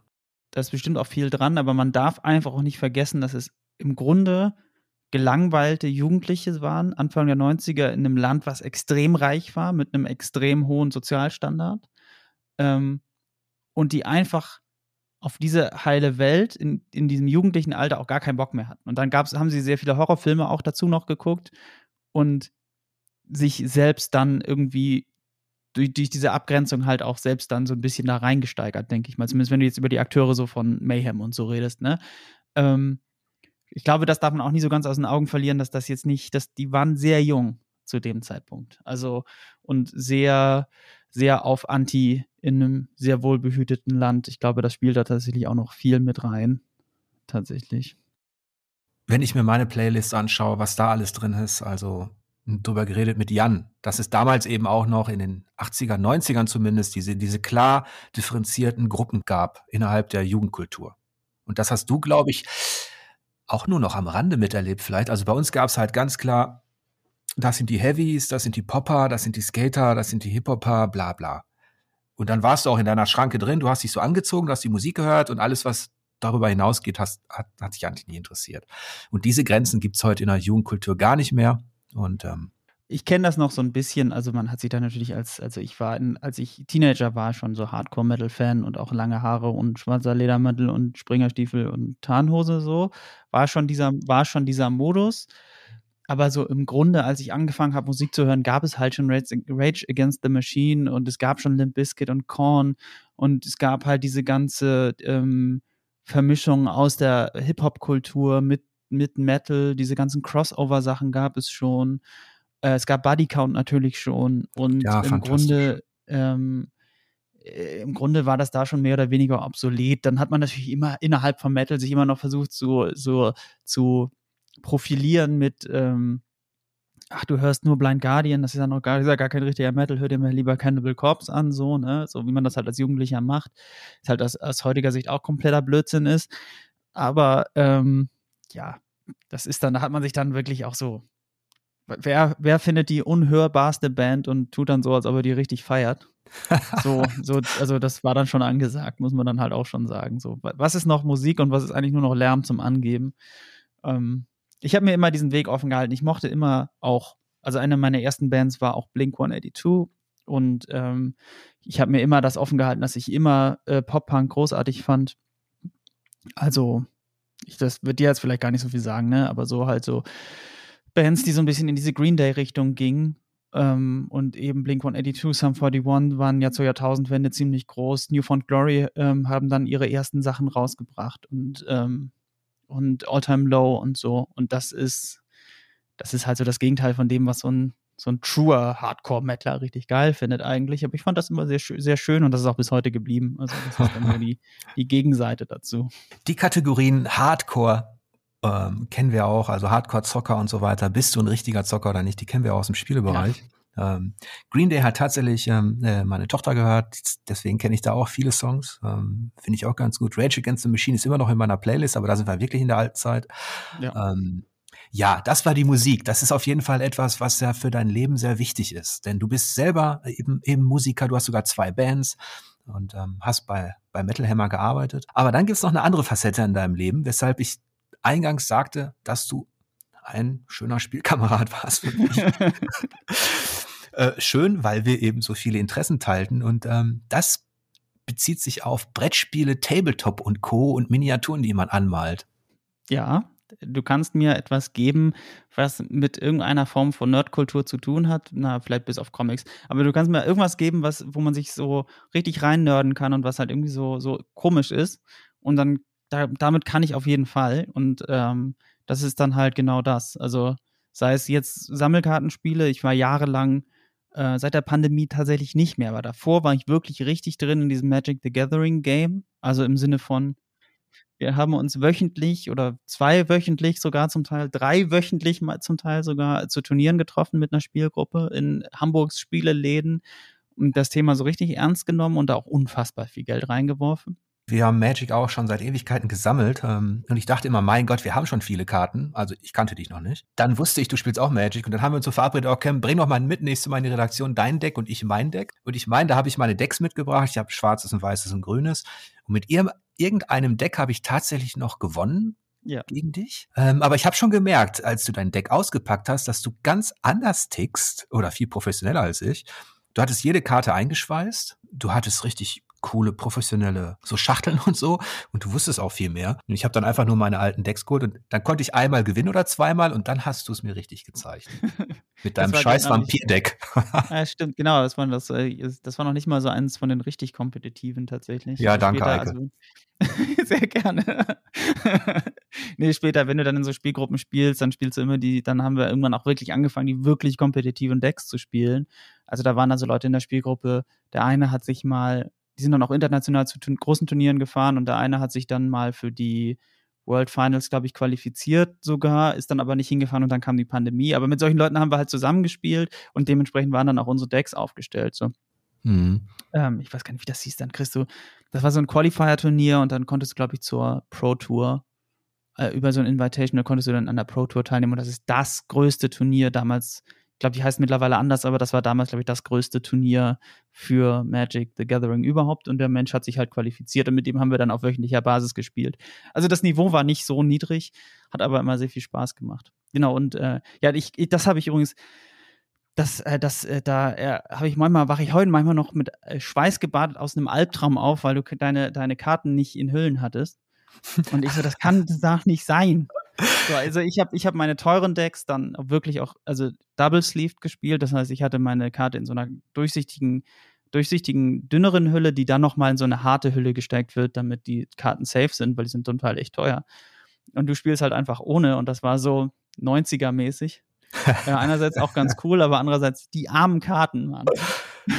Ja, ich habe in meinem Leben so viele, so viele, ich weiß gar nicht, wie viele Trading Card Games wir gesammelt haben. Eines, was wir auch ähm, extrem gesuchtet haben, damals, als wir noch D&D gespielt haben, war dieses Spellforce. Also mhm. das, da waren dann D&D-Charaktere dabei, wie Elminster und so. Ähm, und das haben wir so, das war so ein Geldgrab auch. Wir sind jede Woche sind wir nach Essen gefahren. Ich weiß nicht, ich habe das Auto von meiner Mutter ausgeliehen, nach Essen gefahren und haben dann Stunden in diesem Fantasy-Laden verbracht und die Booster gekauft und alles. Ähm, noch im Auto aufgerissen, nach Hause gefahren, in Ordner gepackt und dann fing das Tauschen an. Mhm. Da habe ich zuerst mal gemerkt, wie Kumpel auch lügen. ja, da ist dann every man for himself. So Aber richtig for himself. Dann hat er, dann hat einer, hat man gefragt, hast du diese Karte noch? Ja, nee, die, die, die habe ich eigentlich nicht mehr. Ähm, und dann hast du irgendwann mal zufällig, weiß ich nicht, wie es dann kam, in sein, in sein Album geguckt, da hatte der scheiß sechs Karten davon und wollte die einfach nicht rausrücken, weil er wusste, dass die gut sind zum Kontern. Ja. Ja, dann kannst du die auch nicht einfach rausrücken, wenn du immer gegen die gleichen Leute spielst. Ich merke schon, Eike. Du bist jedenfalls in, in dem Bereich, das hat jedenfalls Spaß gemacht, weil da hatte ich vorher nicht so einen Spielpartner in der Redaktion und ähm, das ist so ein Fable gewesen. Magic habe ich dann auch mit meiner Tochter noch lange gespielt und ähm, du hast ja auch das Thema bei uns so ein bisschen dann, ja, ja. Be behandelt redaktionell. Aber digital zum Beispiel, das fand ich auch interessant, äh, hat dich das dann nicht so angemacht, ne? Nee, das ist dann irgendwie was, also ich finde, also gerade so ein Sammelkartenspiel, gerade sowas wie Magic the Gathering lebt extrem davon, dass du mit Menschen an einem Tisch sitzt und spielst. So, also ging mir jedenfalls so. Dieses ganze Spiel ist, also du spielst die haben das dann schon ziemlich hoch konzentriert gespielt, aber trotzdem ist ganz viel so ein bisschen so, wie gut ist das Pokerface von dem anderen und man hat dann trotzdem auch immer noch nette Gespräche geführt nebenbei und man hat da dann viel gelernt und die, selbst wenn man dann verloren hat, haben diese Spiele immer irgendwas bedeutet. Und ähm, aber Magic hat viele sehr nervige Mechaniken, wo du dann das Spiel halt auch einfach direkt verlierst, so wenn, wenn du auf einem hohen Level spielst. Und digital nervt das, finde ich irgendwie. Also mich hat das, dann immer wieder, dann, dann, das hat sich sehr grindy angefühlt, dass, dann spielst du halt immer, du spielst mit den gleichen Decks im Grunde, du spielst mit den gleichen Karten, du spielst nur halt gegen jemanden, der sehr anonym ist. Und das ist dann, das hat mir irgendwie nicht so viel Spaß gemacht. Da fehlt einfach die soziale Interaktion, die finde ich bei so einem Spiel extrem viel ausmacht. Ähm, deswegen haben mich diese generell so digitale Sammelkartenspiele nie so richtig hucken können. Allerdings auch dann wieder, weil mein Vergleich immer ist, ist es so gut wie Magic? Nein? Okay. Das ist halt auch immer so ein Problem. Was der Richard Garfield da konzipiert hat, ist, ähm, ist eben auch ein Beispiel für zeitlose Qualität, ne? Ja. Also, weil da kann man sagen, was man will, und ich habe wirklich viele Trading Card Games gespielt, dass das eben einfach bestimmte Dinge ja initiativ eingeleitet hat. Das Farbensystem, das Zaubern, das Kontern. Ähm, das ist schon, ähm, das ist schon äh, eine richtig kreative Leistung. Ne? Also. Ja, auf jeden Fall. Das war, ist einfach.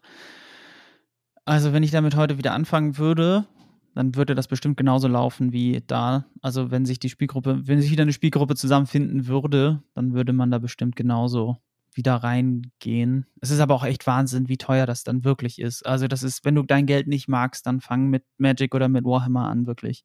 Also, wenn du sagst, Geld mag ich nicht so gerne haben, dann kauf dir Sammelkarten oder kauf dir Plastikcrack. Es ist echt der absolute Wahnsinn, wie teuer das ist. Ähm, aber man kann damit auch wirklich sehr viel Spaß haben. Und es gibt jetzt eine schöne Überleitung zu einem anderen Hobby, einem anderen Interesse von dir. Und zwar habe ich das einzige digitale Card Game, das ich in, ja, in den letzten Jahren einigermaßen regelmäßig gezockt habe, nennt sich Cards mit K und spielt im Zweiten Weltkrieg tatsächlich. Und man übernimmt eben eine, eine Fraktion und versucht sich dann gegenseitig da zu besiegen. Es hat mir auch Spaß gemacht. Es ist auf einem guten Niveau. Es erreicht nicht die Qualität von Magic, aber das habe ich re recht regelmäßig gezockt. Und der Übergang ist, dass ich gemerkt habe, dass du dich eben auch für, ich sage jetzt mal, Wargames im weitesten Sinne, Militär und Co. interessierst. Wie, woher kommt das? Das ist eine gute Frage. Also, das ist alles so eine, ja, im Grunde ist das alles so eine Teenager-Sache, weil du kannst mal überlegen, was habe ich als Teenager gemacht? Ich habe als Teenager Videospiele gespielt, ich habe Magic gespielt und ich habe Warhammer gespielt und das ist halt hängen geblieben. Also das ist, ähm, das ist tatsächlich einfach so. Ich habe vor allen Dingen jetzt auch gerade wieder dieses Jahr, letztes Jahr so ein bisschen und dieses Jahr wieder so richtig angefangen, ähm, haben wir angefangen, Warhammer zu spielen, ähm, was ja quasi das eines der großen Tabletop Wargames ist. Ich meine, es gibt ja einige, aber die die von Games Workshop sind ja schon mit die marktführenden oder vielleicht die bekanntesten, ähm, die auch schon, die es auch schon sehr lange gibt und die eine sehr große, eine sehr große Entwicklung gemacht haben. Und ich habe da halt, da haben wir halt dieses Jahr wieder angefangen und irgendwie, das ist so eine Faszination, ich kann dir das auch gar nicht erklären, woher das kommt oder warum das so ist, aber Miniaturen zusammenzubauen und anzumalen macht halt auch einfach Spaß. Und dann damit auch noch spielen zu können, macht noch mehr Spaß. Ich habe halt damals, ich versuche das ja auch zu ergründen, ähm, zum einen als Kind, bevor die Videospiele noch also so dominant wurden, habe ich als Kind schon gerne mit dem Kram Lego Plemo und so gespielt. Und dann gab es diese kleinen Soldaten, diese Miniatursoldaten, die wir aufgestellt haben. Es gab mal eine Aktion im Kindergarten ähm, gegen den Krieg. Das verstehst du natürlich alles nicht, äh, wenn du so klein bist und so. Du hast deine Soldaten da und deine Panzer. und dann gab es eine Aktion gegen den Krieg und meine Mutter stand auf einmal in meinem Kinderzimmer mit so einem Beutel und meinte, da müssen alle, alle deine Soldaten und deine Panzer müssen da, da rein. Wir sammeln das, das wird abgegeben. Und ich dachte, die mhm. spinnt. Das meint die mhm. nicht ernst. Ich habe da so gerne mitgespielt. Wir haben im Sandkasten haben wir die aufgebaut und so und ähm, ja, ja, mit meinen auch. Cousins gespielt. Und das war klar, als, als Kind ist es für dich dein Spielzeug, das ist für dich ganz wichtig. Ich habe einen Wutanfall gekriegt. Meinte mhm. so, das es könnt ihr nicht machen, das ist mein Spielzeug. Pack doch da was anders in den Beutel, irgendwie die Barbie-Puppen oder so. ich weiß nicht, von meiner Schwester. Ähm, aber ich, ich weiß natürlich jetzt, ähm, weiß ich, was meine Mutter meinte und was der Kindergarten wollte. Mhm. ähm, aber diese Liebe zu, zu diesen Figuren nenne ich das jetzt mal, auch wenn es jetzt ähm, meist irgendwie um Militär ging oder um Kampf oder um Ritter und Soldaten und so, die hat mich bis heute nicht verlassen. Naja, mich, also wenn du dir die letzten Tests auch noch anguckst, die ich da gemacht habe, sei es jetzt, also sei es jetzt ein Squad oder dann auch ein Escape from Tarkov oder so, ich meine, das ist ja auch bei Spielen auch bei mir drin irgendwie, ne? Also muss man dann ja auch mal sagen. Ich weiß auch nicht, es ist halt tatsächlich irgendwie so eine Faszination und dass ich als Kriegsdienstverweigerer ähm, der mit dem realen Militär gar nicht, gar nichts gerne, gar nicht so viel zu tun haben möchte, äh, die, bleibt diese Faszination trotzdem da. Das ist schon interessant. Ja, im, im Miniaturbereich ist es bei mir so, deswegen habe ich mich auch so gefreut, dass ich mich da mit dir austauschen konnte, dass ich da eher so Richtung Fantasy und Science Fiction, das ist mein, das dominiert. Ja, also ja. ich, ich, äh, ich male jetzt keinen Leopard 2 an. Oder so. Ne? Nee. Ähm, Im digitalen Bereich merke ich aber, dass ich zum Beispiel Rundentaktik im Zweiten Weltkrieg, also sowas wie ähm, Panzer und so, Panzerkorps und solche Sachen, kann ich, kann ich spielen. Ne? Ähm, bis zum gewissen Grad. Ähm, bei Warhammer und so, das war, ist auch interessant. Als ich damals angefangen habe mit Miniaturen, war Games Workshop schon so ein bisschen verpönt. Ich weiß noch, ein Inhaber eines Ladens in Essen, sagt, in Essen sagte, er, er verkauft die Figuren nicht, weil die irgendwie zu hohe Gebühren nehmen, keine Ahnung, wegen der Lizenzausstellung, keine Ahnung. Und da waren andere Sachen eigentlich en vogue und Games Workshop ist aber geblieben. Also die kamen zurück und ich habe mich ja auch ertappt, wie ich überlegt hatte. Da hatte ich mit dir noch drüber gesprochen, ob ich diese neue Fantasy-Reihe anfange anzumalen.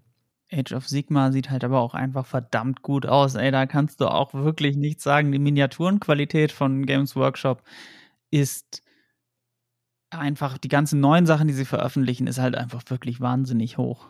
Die haben richtig gute Skulpturisten. Die Qualität ist schon super. Ich habe dann äh, in der Zeit, als du auch noch angemalt hast, habe ich Malifo, fand ich ganz gut. Da habe ich was angemalt. Ich glaube, wir haben uns sogar noch Bilder hin und her geschickt. Ja, das stimmt. Ja, ja haben wir. Ja. Ich habe meist die von meiner Frau geschickt, weil die viel besser anmalen kann und gesagt, ich war's. ja, aber das ist auch sowas. Ich mag, ich mochte schon immer, schon als kleines Kind, mochte ich Figuren, die ich irgendwie ausrüsten, bemalen kann und die ich dann irgendwie hinstellen kann.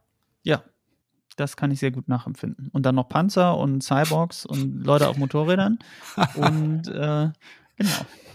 Ja, okay, da sind wir doch, ähm, das ist wahrscheinlich doch das Kind im Manne dann irgendwie. Dass man ja, da so ein, ein bisschen so, denke ich mal. Ja. Aber du hast halt dieses Fable für Star Wars auf der einen Seite, Warhammer auf der anderen Seite.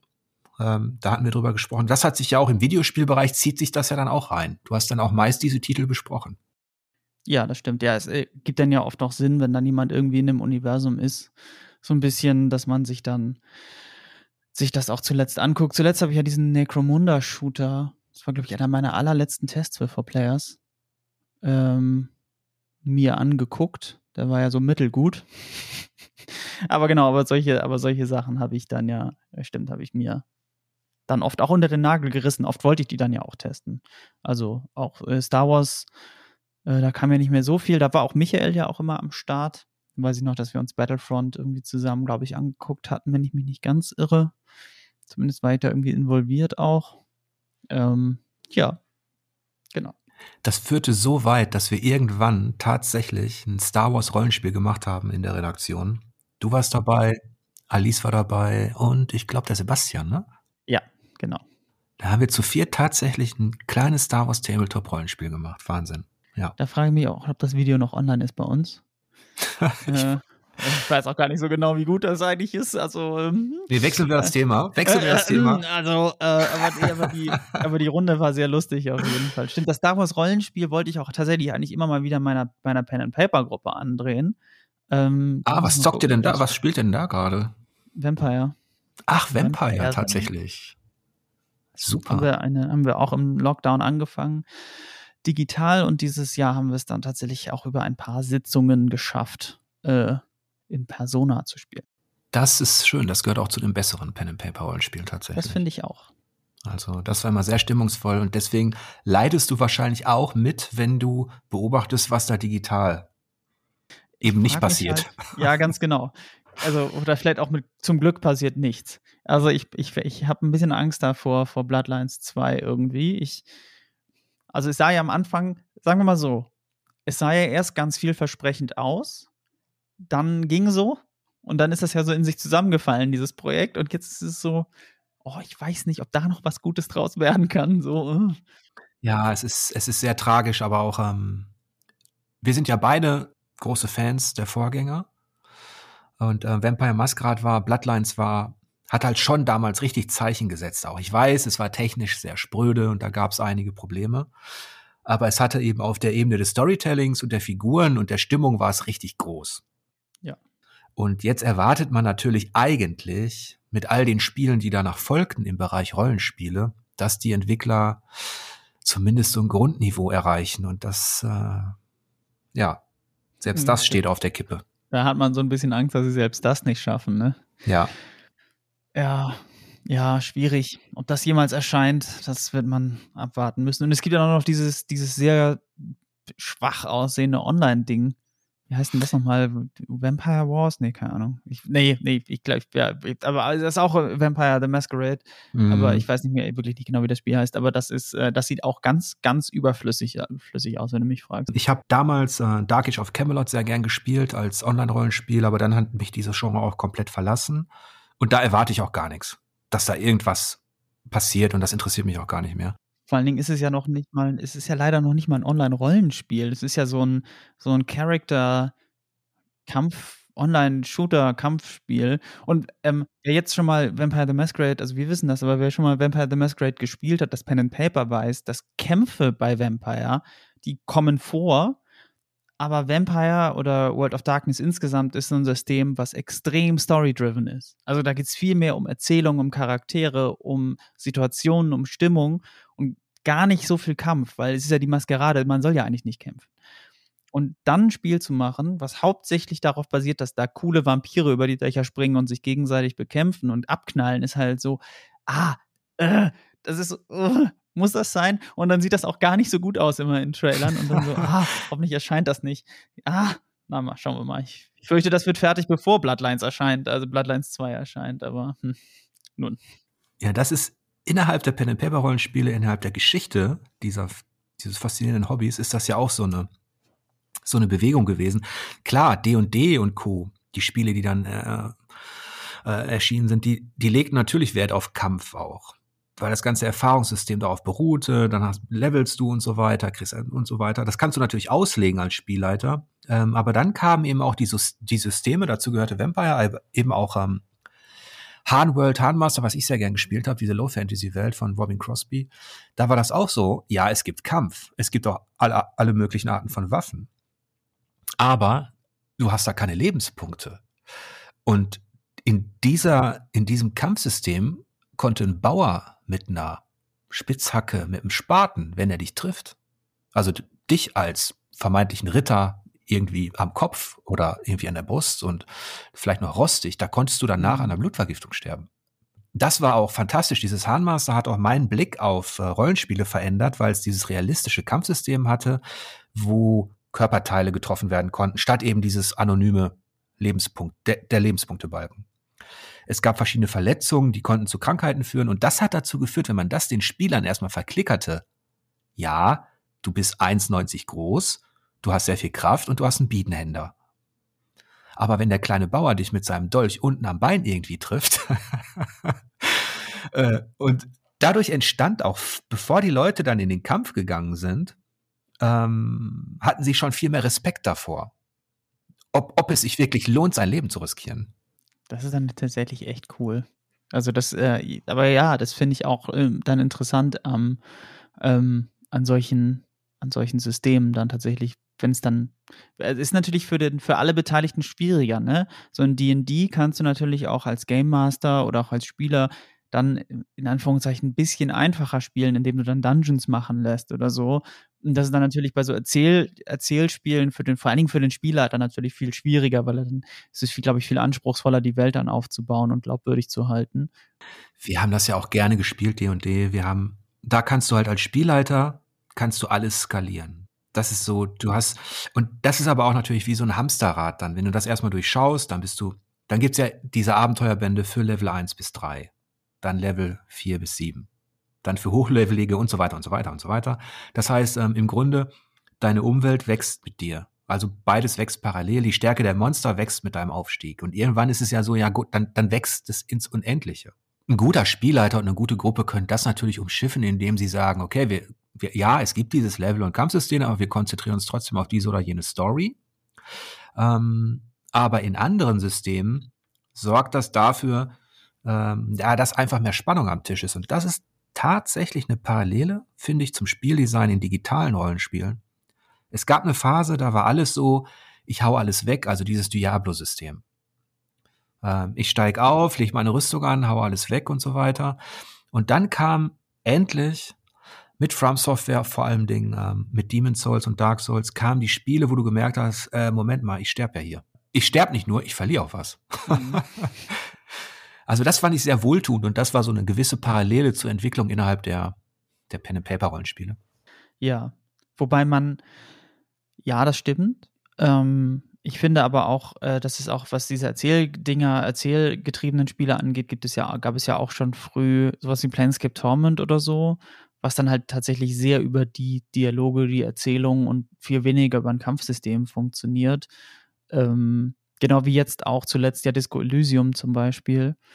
Ähm, solche Spiele gibt es dann, da ja quasi auch die dann gar nicht auf ein Kampfsystem setzen, sondern wo nur die Rollenspielerzählung quasi im Vordergrund steht und die, die Werte, die man aufbaut, quasi so ein bisschen mehr nur für ja, soziale Interaktionen sind, mehr als draufhauen.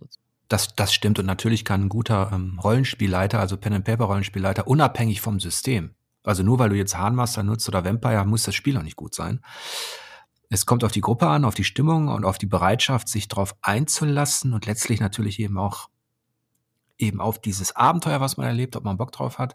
Und das Regelwerk ist eigentlich ja auch nur der Rahmen. Aber da ist natürlich auch relativ viel passiert. Äh, eine Zeit lang hat dann Pathfinder dominiert, die komplett dominiert ähm, als Rollenspielsystem. Und jetzt gibt's tatsächlich ein kleines Comeback von Dungeons and Dragons und ich ertappe mich dabei, obwohl ich das schon hinter mir habe, eigentlich D&D, dass ich wieder ein bisschen Bock drauf habe tatsächlich. Auf dieses einfache Skalieren und Leveln und auf die einfachen. ja, es hat, hat ja auch was. Looten und Leveln ist auch immer ein legitimes Ziel. ja. Ich bin mal gespannt, wie sich Baldur's Gate 3 schlägt, wenn die Larian Studios damit mal fertig werden, denn dieser ewige Early Access hat zwar für die Qualitätssicherung echt Vorteile, das, damit haben sie Erfahrung gesammelt in Divinity, aber irgendwie hat man das Gefühl, das ist schon ewig da. Ähm, das ist so der Nachteil, ne? Ja, das, äh, ja, das kenne ich das Problem bei Early Access Spielen, dass man dann das Gefühl hat, die gibt es schon ewig, aber eigentlich ist es noch Beta 0. irgendwas. So, also das ist ja oh, äh, bei Escape from Tarkov genauso. Das ist ja auch immer noch nicht lange nicht fertig. Das ist ja immer noch Beta irgendwas und das Spiel gibt es schon ewig. Und du spielst es schon seit, also es ist wirklich schon seit ein, zwei Jahren. Ja, und davor gab es das schon ein paar Jahre. Also die sind, ich meine, es verändert sich viel, es kommt immer mehr dazu, es wird immer größer, äh, der Wipe, der jetzt kommt, jetzt bald kommt, ich glaube, es ist schon Pre-Wipe-Event, der wird ähm, nochmal alles, nochmal viele Sachen erweitern. Es gibt eine neue Map, es gibt neue Systeme, da tut sich schon was. Trotzdem hat man das Gefühl, ey, das Spiel gibt es schon ganz schön lange und das ist genau dieser Effekt, gerade bei so Singleplayer-Rollenspielen gefühlt, finde ich es noch schlimmer, weil du spielst dann ja auch äh, das dann wieder und nochmal vielleicht und nochmal vielleicht und dann kommt immer so ein bröckchenweiser neuer Content und eigentlich ist das dann ja so ein Epos, was du dann vielleicht am Stück vielleicht lieber erleben möchtest, anstatt ähm, ist über drei Jahre immer in so einem kleinen. Stell dir das mal vor beim Witcher. Der Witcher wäre so ein Early Access Spiel gewesen und du hättest diese Handlung, die du so am Stück über 90 Stunden vielleicht so richtig episch mitnehmen kannst, hättest du über dreieinhalb Jahre in so einem Early Access Programm bekommen und immer so ein, so ein Teil da geht dann ja auch viel verloren, finde ich. Und das ist dann so die, die andere Seite. Einerseits ist es echt gut, weil die Spiele, viele Spiele, die lange im Early Access, lange entwickelt werden, kommen am Ende sehr fertig und sehr gut raus. Aber, naja, gut, man muss es ja nicht spielen im Early Access. Das ist dann das Gegenargument. Das, das stimmt. Das ist natürlich immer noch die eigene Entscheidung. Ich finde das System von ähm, From Software jetzt mit dem Netzwerktest zu Elden Ring finde ich, finde ich besser auch da habe ich schon überlegt, ich musste ja jetzt für Spielvertiefung, was heißt ich musste, ich wollte, ich freue mich ja drauf. Äh, ich habe Coverage gemacht, ich habe drei Vorschauen dazu gemacht, aber wenn ich ehrlich bin, am liebsten hätte ich natürlich noch gar nichts gesehen. Ähm, und äh, das finale Spiel abgewartet im Februar. Ich glaube, du hast ja äh, Elden Ring auch gespielt, ne? Ja. Und das ist ja auch so eine kleine Gemeinsamkeit. Die Souls-Spiele, war das von, bei dir von Anfang an? Das war auch so eine Anziehungskraft oder eher nicht? Klein Eike hat den Import-Test von Jörg Leubel gelesen zum, zu diesem komischen japanischen Spiel Demon's Souls, was auf Screenshots auch so ein bisschen ja, sah so ein bisschen kryptisch aus und der Text las ich und der Text las ich ein bisschen wild und dann habe ich gedacht, ja, das kaufst du, das importierst du dir jetzt auch mal aus den USA und ähm, dann habe ich das gespielt und habe, glaube ich, oft laut geflucht, aber ich äh, habe verstanden, warum diese Welt einen so, einen so extrem mitnimmt. Nicht, um, nicht umsonst habe ich mit großer Nostalgie das Remake von Demon's Souls jetzt auch dieses Jahr in aller Umfänglichkeit genießen können, sage ich mal. Das habe ich lange gespielt und ich habe sehr gerne gespielt. Also das ist ein sehr, sehr gutes Remake eines unfassbar wichtigen Spiels, muss man sagen. Ja, das ist, das hat mich auch richtig gefreut, dass Bluepoint da so so viel rausgeholt hat aus diesem Spiel, dass man sagen kann, ähm, es gehört bis jetzt vielleicht mit Death Stranding zusammen, das natürlich auf eine andere Art Kulisse inszeniert, weil es komplett Open World ist, ähm, zu den bestaussehendsten auf PlayStation 5 auch noch. Würde ich sagen, vor allen Dingen im ja, es kommt halt darauf an, wie man das, also es kommt ein bisschen darauf an, erstmal, was mag man, ähm, und wie immer, ne, so ultra subjektiv, weil zum Beispiel ein Ratchet Clank sieht auch wahnsinnig gut aus oder ein Returnal sieht auch wahnsinnig gut aus. Aber Demon Souls ist einfach alleine der Tower of Latria, ne? Was sie aus dem der Tower of Latria in dem Remake von Demon Souls sieht genauso aus, wie ich ihn aus dem Original in Erinnerung hatte und weiß, was das bedeutet. Also es war, sie haben genau diese, diese Stimmung eingefangen, genau dieses, dieses bedrückende, düstere, gefährliche mit diesen komischen Viechern, mit den, mit den, die ja die, diese Glocke dabei haben. Ähm, und haben das so perfekt umgesetzt und perfektioniert. Das war also alleine dieses Level oder auch dann die, der, das Valley of Defilement, äh, was technisch sehr schwierig war. Tradition diese Art Level ist traditionell bei den frühen Souls-Spielen irgendwie schwierig. Ähm, und das haben die so gut umgesetzt und das hat dem Ganzen so viel mehr Atmosphäre noch gegeben. Also das war schon ähm, das äh, wirklich, also richtig, richtig, richtig weit vorne. Wirklich. Meine, meine Tochter studiert ja Kunst in Hamburg an der HAW und mit der spiele ich die Souls Spiele eigentlich alle. Ähm, seit sie eine Jugendliche ist tatsächlich. Mhm. Und die hat einen schönen Begriff, den habe ich mir von ihr geborgt, ähm, für Demon's Souls gefunden, für das Remake. Und sie nannte, also sie hat äh, Art Design Dichte. Und die, die Art Design Dichte in Demon's Souls, die ist wirklich, also ich sag mal so, wenn du da unter einem Torbogen stehst, der ist ohnehin schon äh, voller Figuren, der ist ausmodelliert, ähm, du erkennst da Reliefe und so weiter. Gleichzeitig siehst du so eine grüne Ranke, an der bunte Blumen hangeln und jede einzelne Blüte bewegt, bewegt sich. Du drehst die Kamera und du erkennst über den Zinnen noch Kleinigkeiten.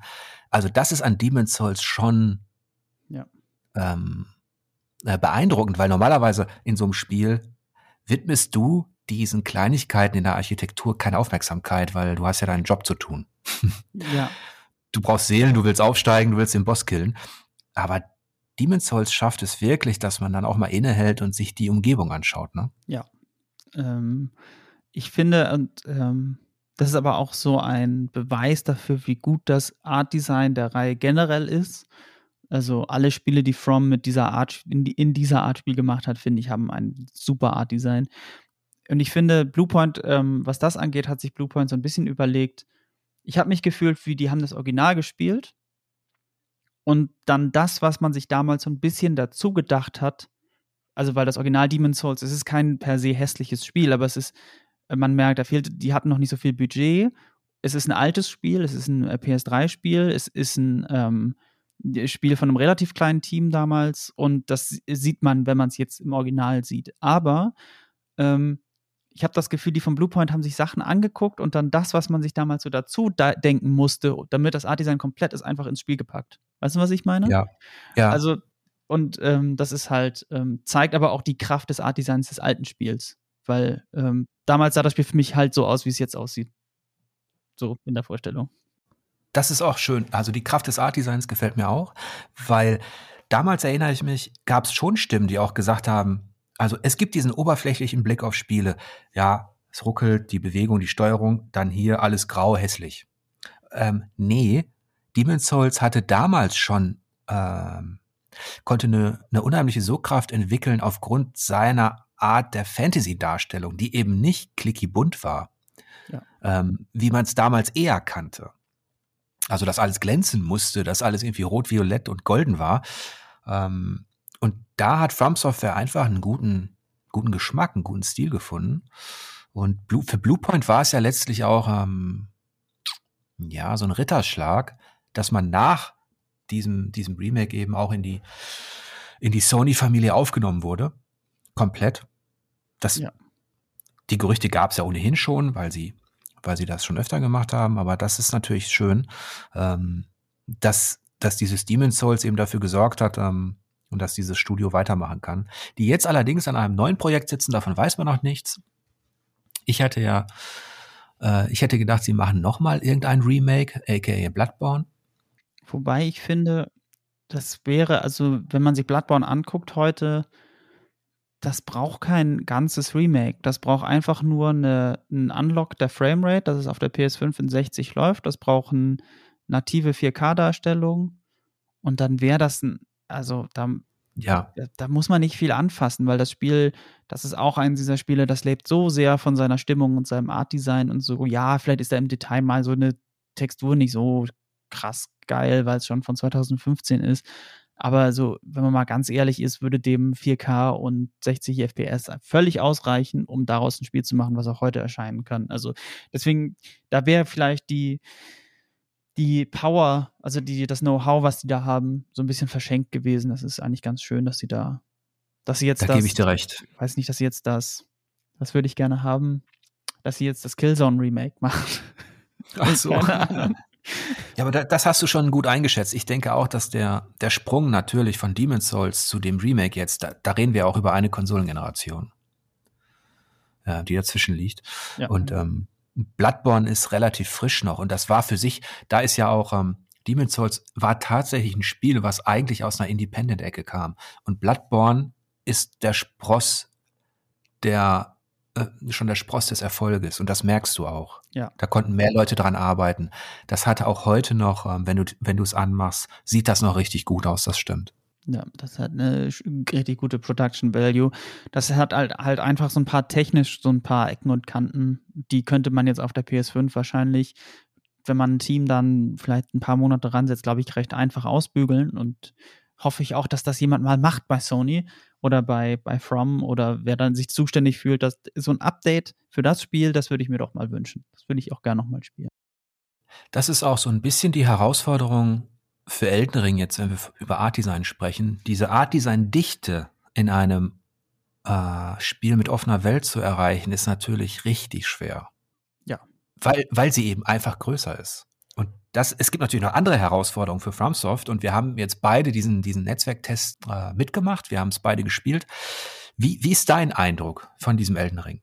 Ich, also ich wollte ich wollte halt weiterspielen, ne? Also ich hatte ähm, nicht so viel Zeit wie du. Ich war erst, ich war im Test danach Und ich wollte es einfach weiterspielen. Ich hatte, ich habe dann in, in so einen drei Stunden Zeitslot gehabt und ein bisschen davor noch ein paar Stündchen so, aber das haben sie auf jeden Fall geschafft, ich finde. Und ich finde, sie haben auch vor allen Dingen spielerisch ähm, super coole Sachen eingebaut, wo man sagt, okay, n, n, es, ist, es ist ja ein, sind wir mal ganz ehrlich, es ist Dark Souls Open World. Es spielt sich, finde ich, weitestgehend wie ein Dark Souls. Es hat ein paar schnellere Elemente und es hat auch ein paar neue Sachen und aber es, es spielt sich eher wie ein Dark Souls als wie ein Sekiro so. Und ähm, für ein Dark Souls Open World Spiel haben sie echt einige Sachen eingebaut, die richtig super cool sind. Sind es jetzt zum Beispiel die Beschwörung oder das Reittier oder alles Mögliche.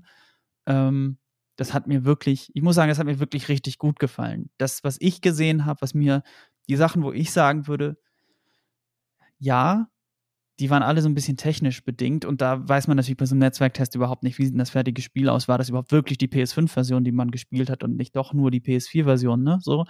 Ähm, das war halt mehr so Framerate und Bildaufbau ja. und so, also so rein technische Sachen, aber vom, vom Spiel her äh, hat mir das wirklich, war ich überrascht, wie gut das als Open World funktioniert, muss ich ganz ehrlich sagen. Also und auch mit den Kartenfragmenten, die man dann findet. Und dann sieht man erst die Karte zum Beispiel. Oder die Bosse, die plötzlich auftauchen, dieser Drache, der einen plötzlich angreift.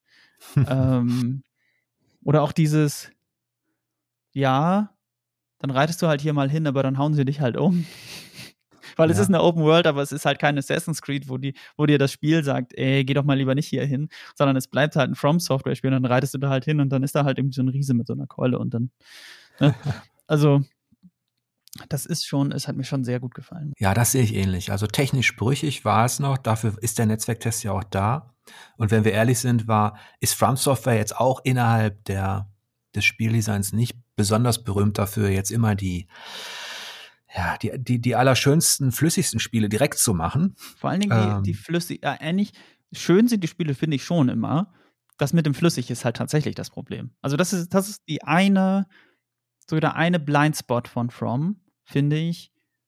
Und wenn du dann die anderen, wenn du dann so Superspezies fragst, was die Hitboxen angeht, und so, meinetwegen. Aber also der, für den Normalspieler ist so die eine, der eine Blindspot das mit dem Flüssig. Und das, also, und ja, das ist manchmal ein bisschen schade. Also, und das, und das hat man jetzt auch bei, bei Elden Ring gesehen, aber meistens überwiegen dann die guten Sachen, dass man darüber hinwegsehen kann, dass es manchmal ein bisschen Slowdowns hat. Ja, und was mich, was mich sehr, sehr beruhigt hat, ist das, was du eigentlich schon ganz gut beschrieben hast, ähm, dass From Software trotz der Tatsache, dass sie in der offenen Welt eine Mechanik bedienen, die wir jetzt schon wirklich aus zig Spielen kennen, von all den Assassin's Creed bis über Horizon und ähm, Tsushima, äh, Red Dead und so weiter, ähm, dass sie es schaffen, darin doch noch ein paar Facetten, also ein paar neue Facetten zu zeigen, ihrer Tradition treu zu bleiben, sodass du das Gefühl hast, ähm, das ist jetzt nicht dasselbe wie Spiel A, B, C. Und das ist meine große Hoffnung, dass sie, man hat das erste Gebiet spielen können im Netzwerktest und da wurden Dinge angedeutet in Sachen Storytelling, die mich eigentlich interessieren tatsächlich dass du eben viel mehr die Geschichte steuern kannst als in allen anderen bisherigen Souls-Spielen, indem du auf Nichtspielercharaktere so oder so reagierst. Ja. Das war im Netzwerktest alles noch gar nicht abzusehen. Was die Auswirkungen sind vor allen Dingen, ne? Ja, das stimmt. Ähm, das fand ich auch interessant. Vor allen Dingen hat das Spiel eine deutlichere Ansprache man weiß viel erstmal ein bisschen mehr, was eigentlich, obwohl, weiß man das, aber ich hatte das Gefühl, man weiß ein bisschen mehr, was eigentlich los ist. Es mag jetzt auch, jetzt wo ich näher drüber nachdenke, stimmt das auch gar nicht. Das Spiel gibt einem nur so ein bisschen das Gefühl, weil man am Anfang mit jemandem redet, der einem die Welt erklärt, aber eigentlich weiß man genauso wenig, wie das eigentlich los ist. Eigentlich weiß man tatsächlich sehr wenig. Ähm, das Spiel lebt von seiner Symbolik, von diesem großen goldenen Baum, von der Golden Order, ja. über die natürlich geredet wird. Aber dann kommst du raus, da war ich am Anfang ein bisschen ernüchtert, als der erste Ansprechpartner sagt, ja, mein, mein Gott, wenn du irgendwann zur Tafelrunde gehören willst, dann, dann mach jetzt halt mal. Ja. so. Aber das fand ich dann auch wieder ganz gut, weil, ähm, weil dann ja der nächste Satz war ja, dann geh doch mal da hoch und zeigt auf diese ja. Burg, die so irgendwo so da ganz hinten oben auf so einem Berg ist. Ja, da musst du halt hin. Ja, weiß ich doch jetzt nicht, wie du das machst. Jetzt heul nicht rum, sondern los oder nicht. So, aber näher geh mir nicht auf den Sack. Ja, wie so ein Typ, der, der aus der U-Bahn steigt und dann auch zum Konzert will, wo schon 1500 Leute sind und dann sagt er halt, der, der Ansage, mein Gott, geh da halt die Hauptstraße runter. Ja. und nervt mich, wenn der, der, goldene Ritter, der da auf seinem Pferd sitzt, dich platt haut. Wie mich nämlich, als ich da runtergelaufen bin und mal gucken wollte, was der macht. Der war richtig, der war richtig gut. Da hatte ich auch den ersten, wirklich, den ersten, ähm, Das fand ich richtig gut, wie stark der ist. Ja, das war so der richtig typische From Software-Moment, wo der das Spiel sagt, übrigens, das ist so ein Boss und den besiegst du jetzt hier nicht, mein lieber Freund. ja. Okay, also, wie gesagt, Eldring, da freuen wir uns beide drauf, darauf und ähm, das kann vielleicht jetzt auch noch mal so zum Abschluss unseres, ähm, unseres Gesprächs das Thema sein. Aktuelle Spiele und ich Du hattest vom Herbst der Enttäuschung gesprochen aktuell. Was, was meinst du damit? Weil die Spiele, auf die ich mich dieses Jahr wirklich gefreut habe, rausgekommen sind und man dachte, was soll denn das? Also, ähm, da war ich vielleicht, ich musste gehen, vielleicht war ich ein bisschen naiv. Aber ich habe wirklich gehofft, dass Rockstar mit seiner altehrenwerten GTA 3 Trilogie, also GTA 3, GTA Vice City und GTA San Andreas, so umgeht, wie man es mit solchen wegweisenden Spielen tun sollte. Ne? Hatte ich jetzt gedacht, weil das sind drei in ihrer Zeit, in ihrer PS2-Zeit, unfassbar wegweisende Open-World-Spiele gewesen. Die kann man mögen, die kann man nicht mögen. Niemand kann bestreiten, was für einen kulturellen Impact die gehabt haben und auch für einen Spieldesign-Impact auf viele andere, sei es jetzt ein Saints Row oder irgendwas. Alle drei Spiele sind großartig in meiner Erinnerung. Und diese Definitive Edition, die erschienen ist, ist einfach nur eine Frechheit. Das kann mir, also da gibt es einfach kein drumherum reden, das ist einfach nur eine Frechheit, was da rausgekommen ist. Also, also, das ist ein, das macht die Spiele schlechter, als sie damals waren. Und äh, das ist keine, und das als The Remaster, The Definitive Edition zu veröffentlichen, das ist irgendwie ein schlechter Mobile-Port, der auf der PS5 ruckelt. GTA 3 ruckelt auf der PS5, musst du dir mal vorstellen. Äh, wenn du das jemandem im Jahr 2000 erzählt hättest, der hätte auch gesagt, ja, ist genau, ist richtig, Brudi. Ähm, und Was ist denn das Gegenteil von Remastered? Demastered? Ja, Demastered, ja. Das ist, okay. das ist The Demaster of GTA 3 und es ist wirklich ein absolutes Trauerspiel. So, das hat mich, das hat mich, und ich wollte es gut finden und ich habe es gespielt und habe versucht, mir die guten Sachen raus. Nee, einfach ein absolutes Trauerspiel. Und äh, dann, ähm, genau, und dann habe ich mich sehr auf Battlefield 2042 gefreut, weil äh, ich bin ein, ein Fan der Battlefield-Reihe eigentlich. Und ich fand selbst das geschmähte Battlefield 5 eigentlich ganz gut.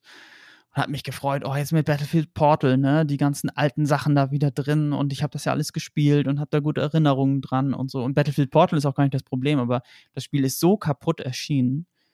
Also, das ist, war so ein typischer Battlefield-Launch, wo du dachtest, Leute, habt ihr aus Battlefield 4 damals wirklich gar nichts gelernt? Ähm, dazu kommt, dass das Spiel sehr halb also sehr unfertig wirkt, abseits der technischen Probleme. So, das wirkt halt so jetzt noch schnell rausgebracht fürs Weihnachtsgeschäft. Da fehlen essentielle Sachen. Es gibt noch nicht mal so eine, so eine KD-Liste. Weißt du, du kannst noch nicht mal eine Taste drücken, um zu sehen, wo, wie gut bist du in deinem Team. Gibt's nicht. Kannst du nicht einblenden. Und es fühlt sich auch überhaupt nicht gut an. Ich finde den Shooter irgendwie überhaupt nicht gut. Was ich ganz bitter finde, weil ich Battlefield immer super fand als Shooter. Ganz, ganz komisch. Mochte ich gar nicht spielen zwei, drei Matches gespielt und dann so, nee, super enttäuschend. Also, äh, das sind so die beiden Haupt. Also, und dann noch, und dann noch Call of Duty Vanguard, wo ich dachte, ey, ich habe, also ich fand Cold War war wirklich ein sehr unterhaltsames Call of Duty. Die Story war lustig, also lustig im Sinne, war unterhaltsam, war, konnte man gut wegsnacken, so. Multiplayer habe ich 100 Stunden gespielt, darf ich auch nie gar nicht erzählen, aber habe ich viel zu lange gespielt, weil mich das gepackt hat, wie der Shooter funktioniert hat. Und dann, ähm, und Vanguard ist einfach auch ein schlechtes Call of Duty. Das heißt, du sitzt da mit so drei Top-Releases im Herbst und die sind irgendwie alle Mist. und, das ist so, und das ist so ein bisschen sehr ernüchternd, nachdem du ja dieses Jahr wirklich tolle Spiele hattest. Ne? Also du kannst ja so ein Returnal ist ja ein mega gutes Spiel gewesen. Äh, Ratchet Clank Rift Apart, was ich jetzt aus lauter Verzweiflung weiterspiele, das äh, war ein wirklich richtig gutes Spiel. Ähm, das neue Life is Strange hat mir wahnsinnig gut gefallen, weil es auch cool aussieht und mal äh, war einfach ein schönes Spiel. Ähm, ich mochte sogar Far Cry 6 auf seine sehr stumpfe, auf seine sehr stumpfe Dully-Art mochte ich sogar ein Far Cry 6. Aber diese, diese drei Spiele, die jetzt rausgekommen sind, das ist wirklich so, oh Leute, muss das sein? Okay, das, das, das senkt die drei jetzt nochmal auf ein Niveau runter. Fühl, sag mal, fühlst du dich eigentlich irgendwo, wenn du diese drei, also Call of Duty, GTA Remastered und Battlefield, ähm, fühlst du dich da in den ganzen Verrissen da draußen in der Spielepresse über diese drei Spiele, ähm, ja, wie, hast du da einen Wiedererkennungswert oder? Einen gewissen. Also da hätte ich mich auch, hätte ich mich eingereiht, hätte ich eins dieser Spiele für ein, ein Magazin besprochen, hätte ich mich da wahrscheinlich eingereiht. Weil das ist einfach wirklich, also, das ist leider, also, ach, also, Da weiß man nicht so richtig, also da fehlen mir auch so ein bisschen die Worte, aber gerade Battlefield habe ich wirklich gedacht, als die ersten Trailer rauskamen, ey, das wird richtig cool, da war ich so ein bisschen auch richtig im Hype drin. Und dann kommt das so raus und dann denkst du dir, oh nee, Leute, ich, nee, muss doch nicht sein. Daran erkennt man ja auch, wie, wie vielfältig du eigentlich aufgestellt bist schon als, als Spieler, weil ich würde zum Beispiel sagen, bei mir Call of Duty ist sowieso ganz unten angesiedelt auf der, äh, also auf der Skala. Ähm, danach kommt wahrscheinlich Battlefield, dem ich zumindest im Multiplayer so einiges abgewinnen kann. Darüber wäre tatsächlich aufgrund seiner spielkulturellen Leistungen GTA. Aber das sind auch so die Titel, die würde ich wahrscheinlich bei mir auf Spielvertiefung gar nicht erst besprechen. Das ist wirklich, da darf ich sehr ausgewählt sein. Ja, das ist ja, also das ist ja auch, also am Ende des Tages, also so ein Call of Duty weiß halt auch wirklich, was du bekommst. Ne? Das kannst du besprechen, wenn sie dann tatsächlich aus Versehen mal irgendwie ein relevantes Spiel machen. Dann kannst du dann kannst du es da mal besprechen, wenn ihn aus Versehen mal irgendwie ein Autor durchrutscht, der dann doch was Relevantes aufgeschrieben hat.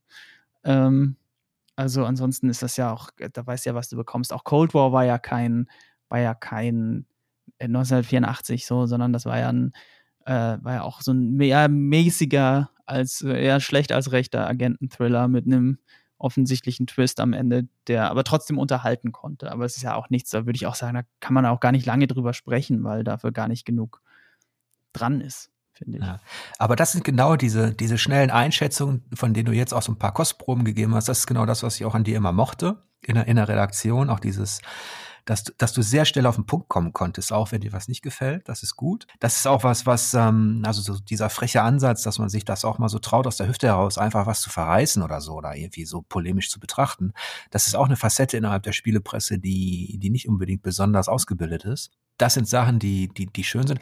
Wenn wir jetzt aber mal positiv in die Zukunft blicken, nach dem Herbst der Enttäuschung von Eike, auf, ja, auf das nächste Spielejahr ich glaube, Elden da braucht man nicht mehr drüber sprechen, dass wir uns beide drüber freuen. Äh, gibt es Dinge, auf die du dich freust? Ja, zwei PlayStation, zwei weitere PlayStation-Spiele, nämlich Horizon Forbidden West, ähm, was sehr vielversprechend aussieht und wo ich eigentlich glaube auch, dass, dass da Guerilla auch liefern wird. Ich fand den ersten Teil ähm, sehr, sehr, sehr, sehr gut, sehr packend und ich hoffe mir jetzt einfach, das noch besser zu bekommen. Hm, bin ich sehr gespannt. Sieht sehr schick aus. Hoffe, dass Guerilla da auch auf der PS5 ein Feuerwerk. Da habe ich hohe Erwartungen, muss ich auch ganz ehrlich sagen. Also, das sind Erwartungen, die auch enttäuscht werden können, aber da habe ich hohe Erwartungen, sowohl technisch als auch inhaltlich und spielerisch, dass da was Cooles draus wird. Das ist übrigens, ähm, wenn ich da ganz kurz äh, reingrätschen darf, das ist übrigens auch die, die große Herausforderung. Klar ist es auch für einen FromSoft ein, ein gewisses Risiko, jetzt auf einmal in die offene Welt zu gehen. Ähm, vor allem nach dem ganzen Erfolgen, weil die Leute eben genau das, was du auf den Punkt gebracht hast, ja, es ist halt Dark Souls in offener Welt, das kann eben ins Positive oder Negative dann überschwenken, je nachdem, wie sie es umsetzen. Für Guerilla ist es so, da, da gibt's gar keine zwei Meinungen. Die müssen als, als die Technikschmiede, die Sony jetzt hat, die müssen auf der PlayStation 5 das bestaussehendste, flüssigste ähm, Erlebnis anbieten. Also auf der rein audiovisuellen Ebene muss das muss das Nummer eins werden. Ja. Es geht gar nicht anders. Ja, würde ich auch erwarten. Und diesen Anspruch hat man an Elden Ring, ja, traditionell schon nicht so richtig. Da, ja, das stimmt. Auf der spielerischen Ebene ist es vielleicht etwas etwas anders, weil man bei Elden Ring oder bei FromSoft hast du diese etablierte Qualität des Kampfsystems und des reduzierten Storytellings und so weiter. Das ist, ähm, das, das wird sich da wiederholen. Guerilla hingegen muss, glaube ich, gegenüber Horizon, dem ersten, auch ein auch wieder zulegen, weil dann The Legend of Zelda mhm. Breath of the Wild war und andere Dinge. Und ein Ghost also, of Tsushima. Also sie müssen sich richtig. auch äh, intern bei Sony noch, noch mal äh, positionieren als das Alpha-Studio, was sie ja mit, mit, äh, mit dem, dadurch, dass Herman Halst jetzt ja Head of Sony Studios ist, ne? Ähm, ähm, äh, finde ich jetzt das Studio auch noch mal quasi in der Position aufgerückt und da müssen sie jetzt, vor allen Dingen nachdem Insomniac noch mal kurz gezeigt hat, dass sie das mit der Technik doch auch ganz gut können. Ne? Also erst so ein Spider-Man und so ein Spider-Man Miles Morales und jetzt noch so ein Ratchet Clank, ähm, dass sie das doch mit der Technik doch durchaus auch was liefern können. Ähm, das, da, da, sollte so ein Guerilla ähm, nachlegen können. Ich meine, ich finde das natürlich gut, ne? Werden sie bestimmt und dann kriegen wir ein richtig schickes Spiel. Wenn man das mal ja, nicht Spiele, sondern sogar Publisher politisch sieht, dann ist das auch ein interner Wettstreit natürlich um die Nummer eins, die ganz klar von Naughty Dog ähm, besetzt wird aktuell. Stimmt. Und ähm, Guerilla war eigentlich, du hattest Killzone angesprochen, Guerilla war eine reine Technikschmiede, die hat halt einen Shooter gemacht, der sah geil aus. Ja. Ähm, der hatte natürlich auch mit, mit allen Nebenwirkungen, ne? Wir erinnern uns an diese, an diese Fake-Trailer-Show und so weiter, aber trotzdem, sie haben damit geliefert. Ähm, und, aber erst eigentlich mit dem, mit, mit Horizon haben sie diesen Schritt gewagt in eine, in eine neue IP, den haben, das haben sie richtig gut gemacht, das war ein, ein sehr gutes Action-Rollenspiel in offener Welt. Jetzt kommt der zweite Teil. Und da gebe ich dir recht, die haben wirklich auf drei Feldern haben sie, haben sie Wettbewerb. Das ist ein ganz schön hoher Druck. Ja, aber äh, tatsächlich, da könnte man ähm, bei der Qualität, die Sony ja intern zum Glück liefert, äh, kann man ja davon ausgehen, dass sie dem Druck auch, dass sie das sportlich sehen. Und das ist gut für uns. Äh, worüber ich mich noch, apropos sportlich, worüber ich, worauf ich mich noch sehr freue, ist Gran Turismo 7. Muss ich sagen tatsächlich. Ich weiß, damit kannst du, das ist wahrscheinlich auch nicht so richtig was für Spielvertiefung, denke ich mal. Doch, das ist doch dieses Tischtennisspiel, oder? Von, ja, richtig, aus Japan. Genau, das ist richtig. Dieses, genau, das, das Tischtennisspiel, mhm. was man hauptsächlich mit dem Lenkrad spielt. Richtig. Aber äh, genau, da habe ich auch, äh, da hoffe ich, dass da ein richtig, richtig lang unterhaltenes Rennspiel äh, an Start kommt. Polyphonie hat ja mit GT Sport wirklich geliefert, jetzt auch über die Jahre. Und ähm, da setze ich auch auch da habe ich hohe Erwartungen, die auch enttäuscht werden können. Aber auch da hoffe ich, dass sie liefern und mir ein richtig schönes PS5-Rennspiel ähm, geben, wo ich lange dran Spaß haben werde. Das ist meine persönliche Hoffnung. Schauen wir mal, was passiert. Das ist ja auch das einzige Genre eigentlich, wo Sony zumindest richtig Wettbewerb hat mit Forza. Oh yes. Ja. Ähm, wo man sagen kann, da ist wirklich noch, ähm, da sind die auf, auf Augenhöhe oder sagen wir, Forza ist natürlich eigentlich durch die Qualität über all die Jahre sogar vorne. Ähm, und da muss Sony eigentlich wieder rein. Ähm, Wobei sie sich geschickt aufgestellt hatten, das muss man auch mal sagen, weil äh, Forza hat dieses, was Gran Turismo eigentlich gemacht hat, dieses Autos sammeln, dieser Autofetischismus, ähm, das haben die ja sehr gut übernommen und waren dann irgendwann wahrscheinlich besser.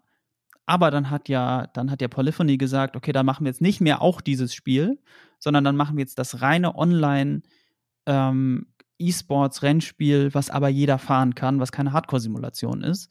Und auf dem Feld sind sie deutlichst, also deutlichst vor Forza, weil sie, weil Forza immer noch das Problem hat, dass die Lobbys, äh, das mit dem Strafsystem nicht so gut funktioniert und so und dass die Lobbys schwierig sind. Und äh, GT Sport hat das einfach wahnsinnig gut geschafft, ein, ähm, so ein Regularium aufzustellen, dass man halt sinnvoll Rennen fahren kann und dass da Racing passiert und kein Crash Derby auf der Strecke. Und da ist Forza nie angekommen. Das heißt, da haben sie sich in der letzten Konsolengeneration sehr geschickt positioniert gegenüber Forza und denen so ein bisschen auch das Feld überlassen, was jetzt Gran Turismo zurückerobern will, während es kein klassisches Forza auf der aktuellen Xbox gibt. Wen würde ich jetzt fragen, wenn ich wissen wollte, ob du recht hast? Ich denke mal, der heißt mit, der fängt mit Michael an. Und hört mit Costa auf. Ich denke mal. was Rennspieler angeht, ist Michael einfach in Deutschland einer der befahrensten, weil belesen, es geht ja um Autos, also ist er wohl einer der befahrensten Redakteure. Äh, ich glaube, der hat alles mit vier Rädern, glaube ich, zumindest mal angespielt, ja auch in dem Hardcore-Simulationsbereich, also was iRacing und so angeht. Da hatten wir tatsächlich einige. Also den, der Jan war ja auch ähm, kürzlich im, im Podcast bei Auf einem Whisky, der die Virtual Reality so ja auch wie kein, kein zweiter eigentlich, ähm, durchanalysiert hat über mehrere Jahre, ja, vom, vom, vom kleinen experimentellen Spiel bis hin zum ausgewachsenen ähm, äh, Abenteuer. Manchmal vermisse ich das ein bisschen, aber wir müssen auch in die Zukunft schauen. ja, stimmt. Und, und vor allem müssen wir mal auf die Uhr schauen. Oh ja. Oh, oh ja. Ich hätte tatsächlich nicht gedacht, dass, dass wir in diese Marge kommen, weil wir uns eigentlich schon so gut kennen. ja, aber dann findet man ja erst recht immer irgendwas, über das man sich unterhalten kann. Aber ich hoffe, ich habe dich jetzt nicht unterbrochen. Also, ähm, wenn du dich auf Spiele freust, da hatten wir jetzt Horizon Forbidden West und wir hatten Gran Turismo. Ich finde, die, ich finde drei absolute Hit-Kandidaten für die ersten paar Monate des Jahres müssen dann auch erstmal gut sein. Und dann schauen wir mal weiter. Genau, Elden Ring war ja quasi auch noch genau. in Klammern gesetzt. Genau. Das hat Spaß gemacht, Eike. Danke mir auch. Ich hoffe, ihr hattet auch ähm, so viel Freude an diesem Gespräch. Und ähm, ich hoffe natürlich, dass ihr mich weiter unterstützt auf Spielvertiefung über Steady, ähm, damit dieser Podcast und ein paar andere Formate weiterlaufen können. Ja, und bis dahin wünsche ich euch eine lange Spielzeit und angenehme Bosse. Auf Wiedersehen. Tschüss.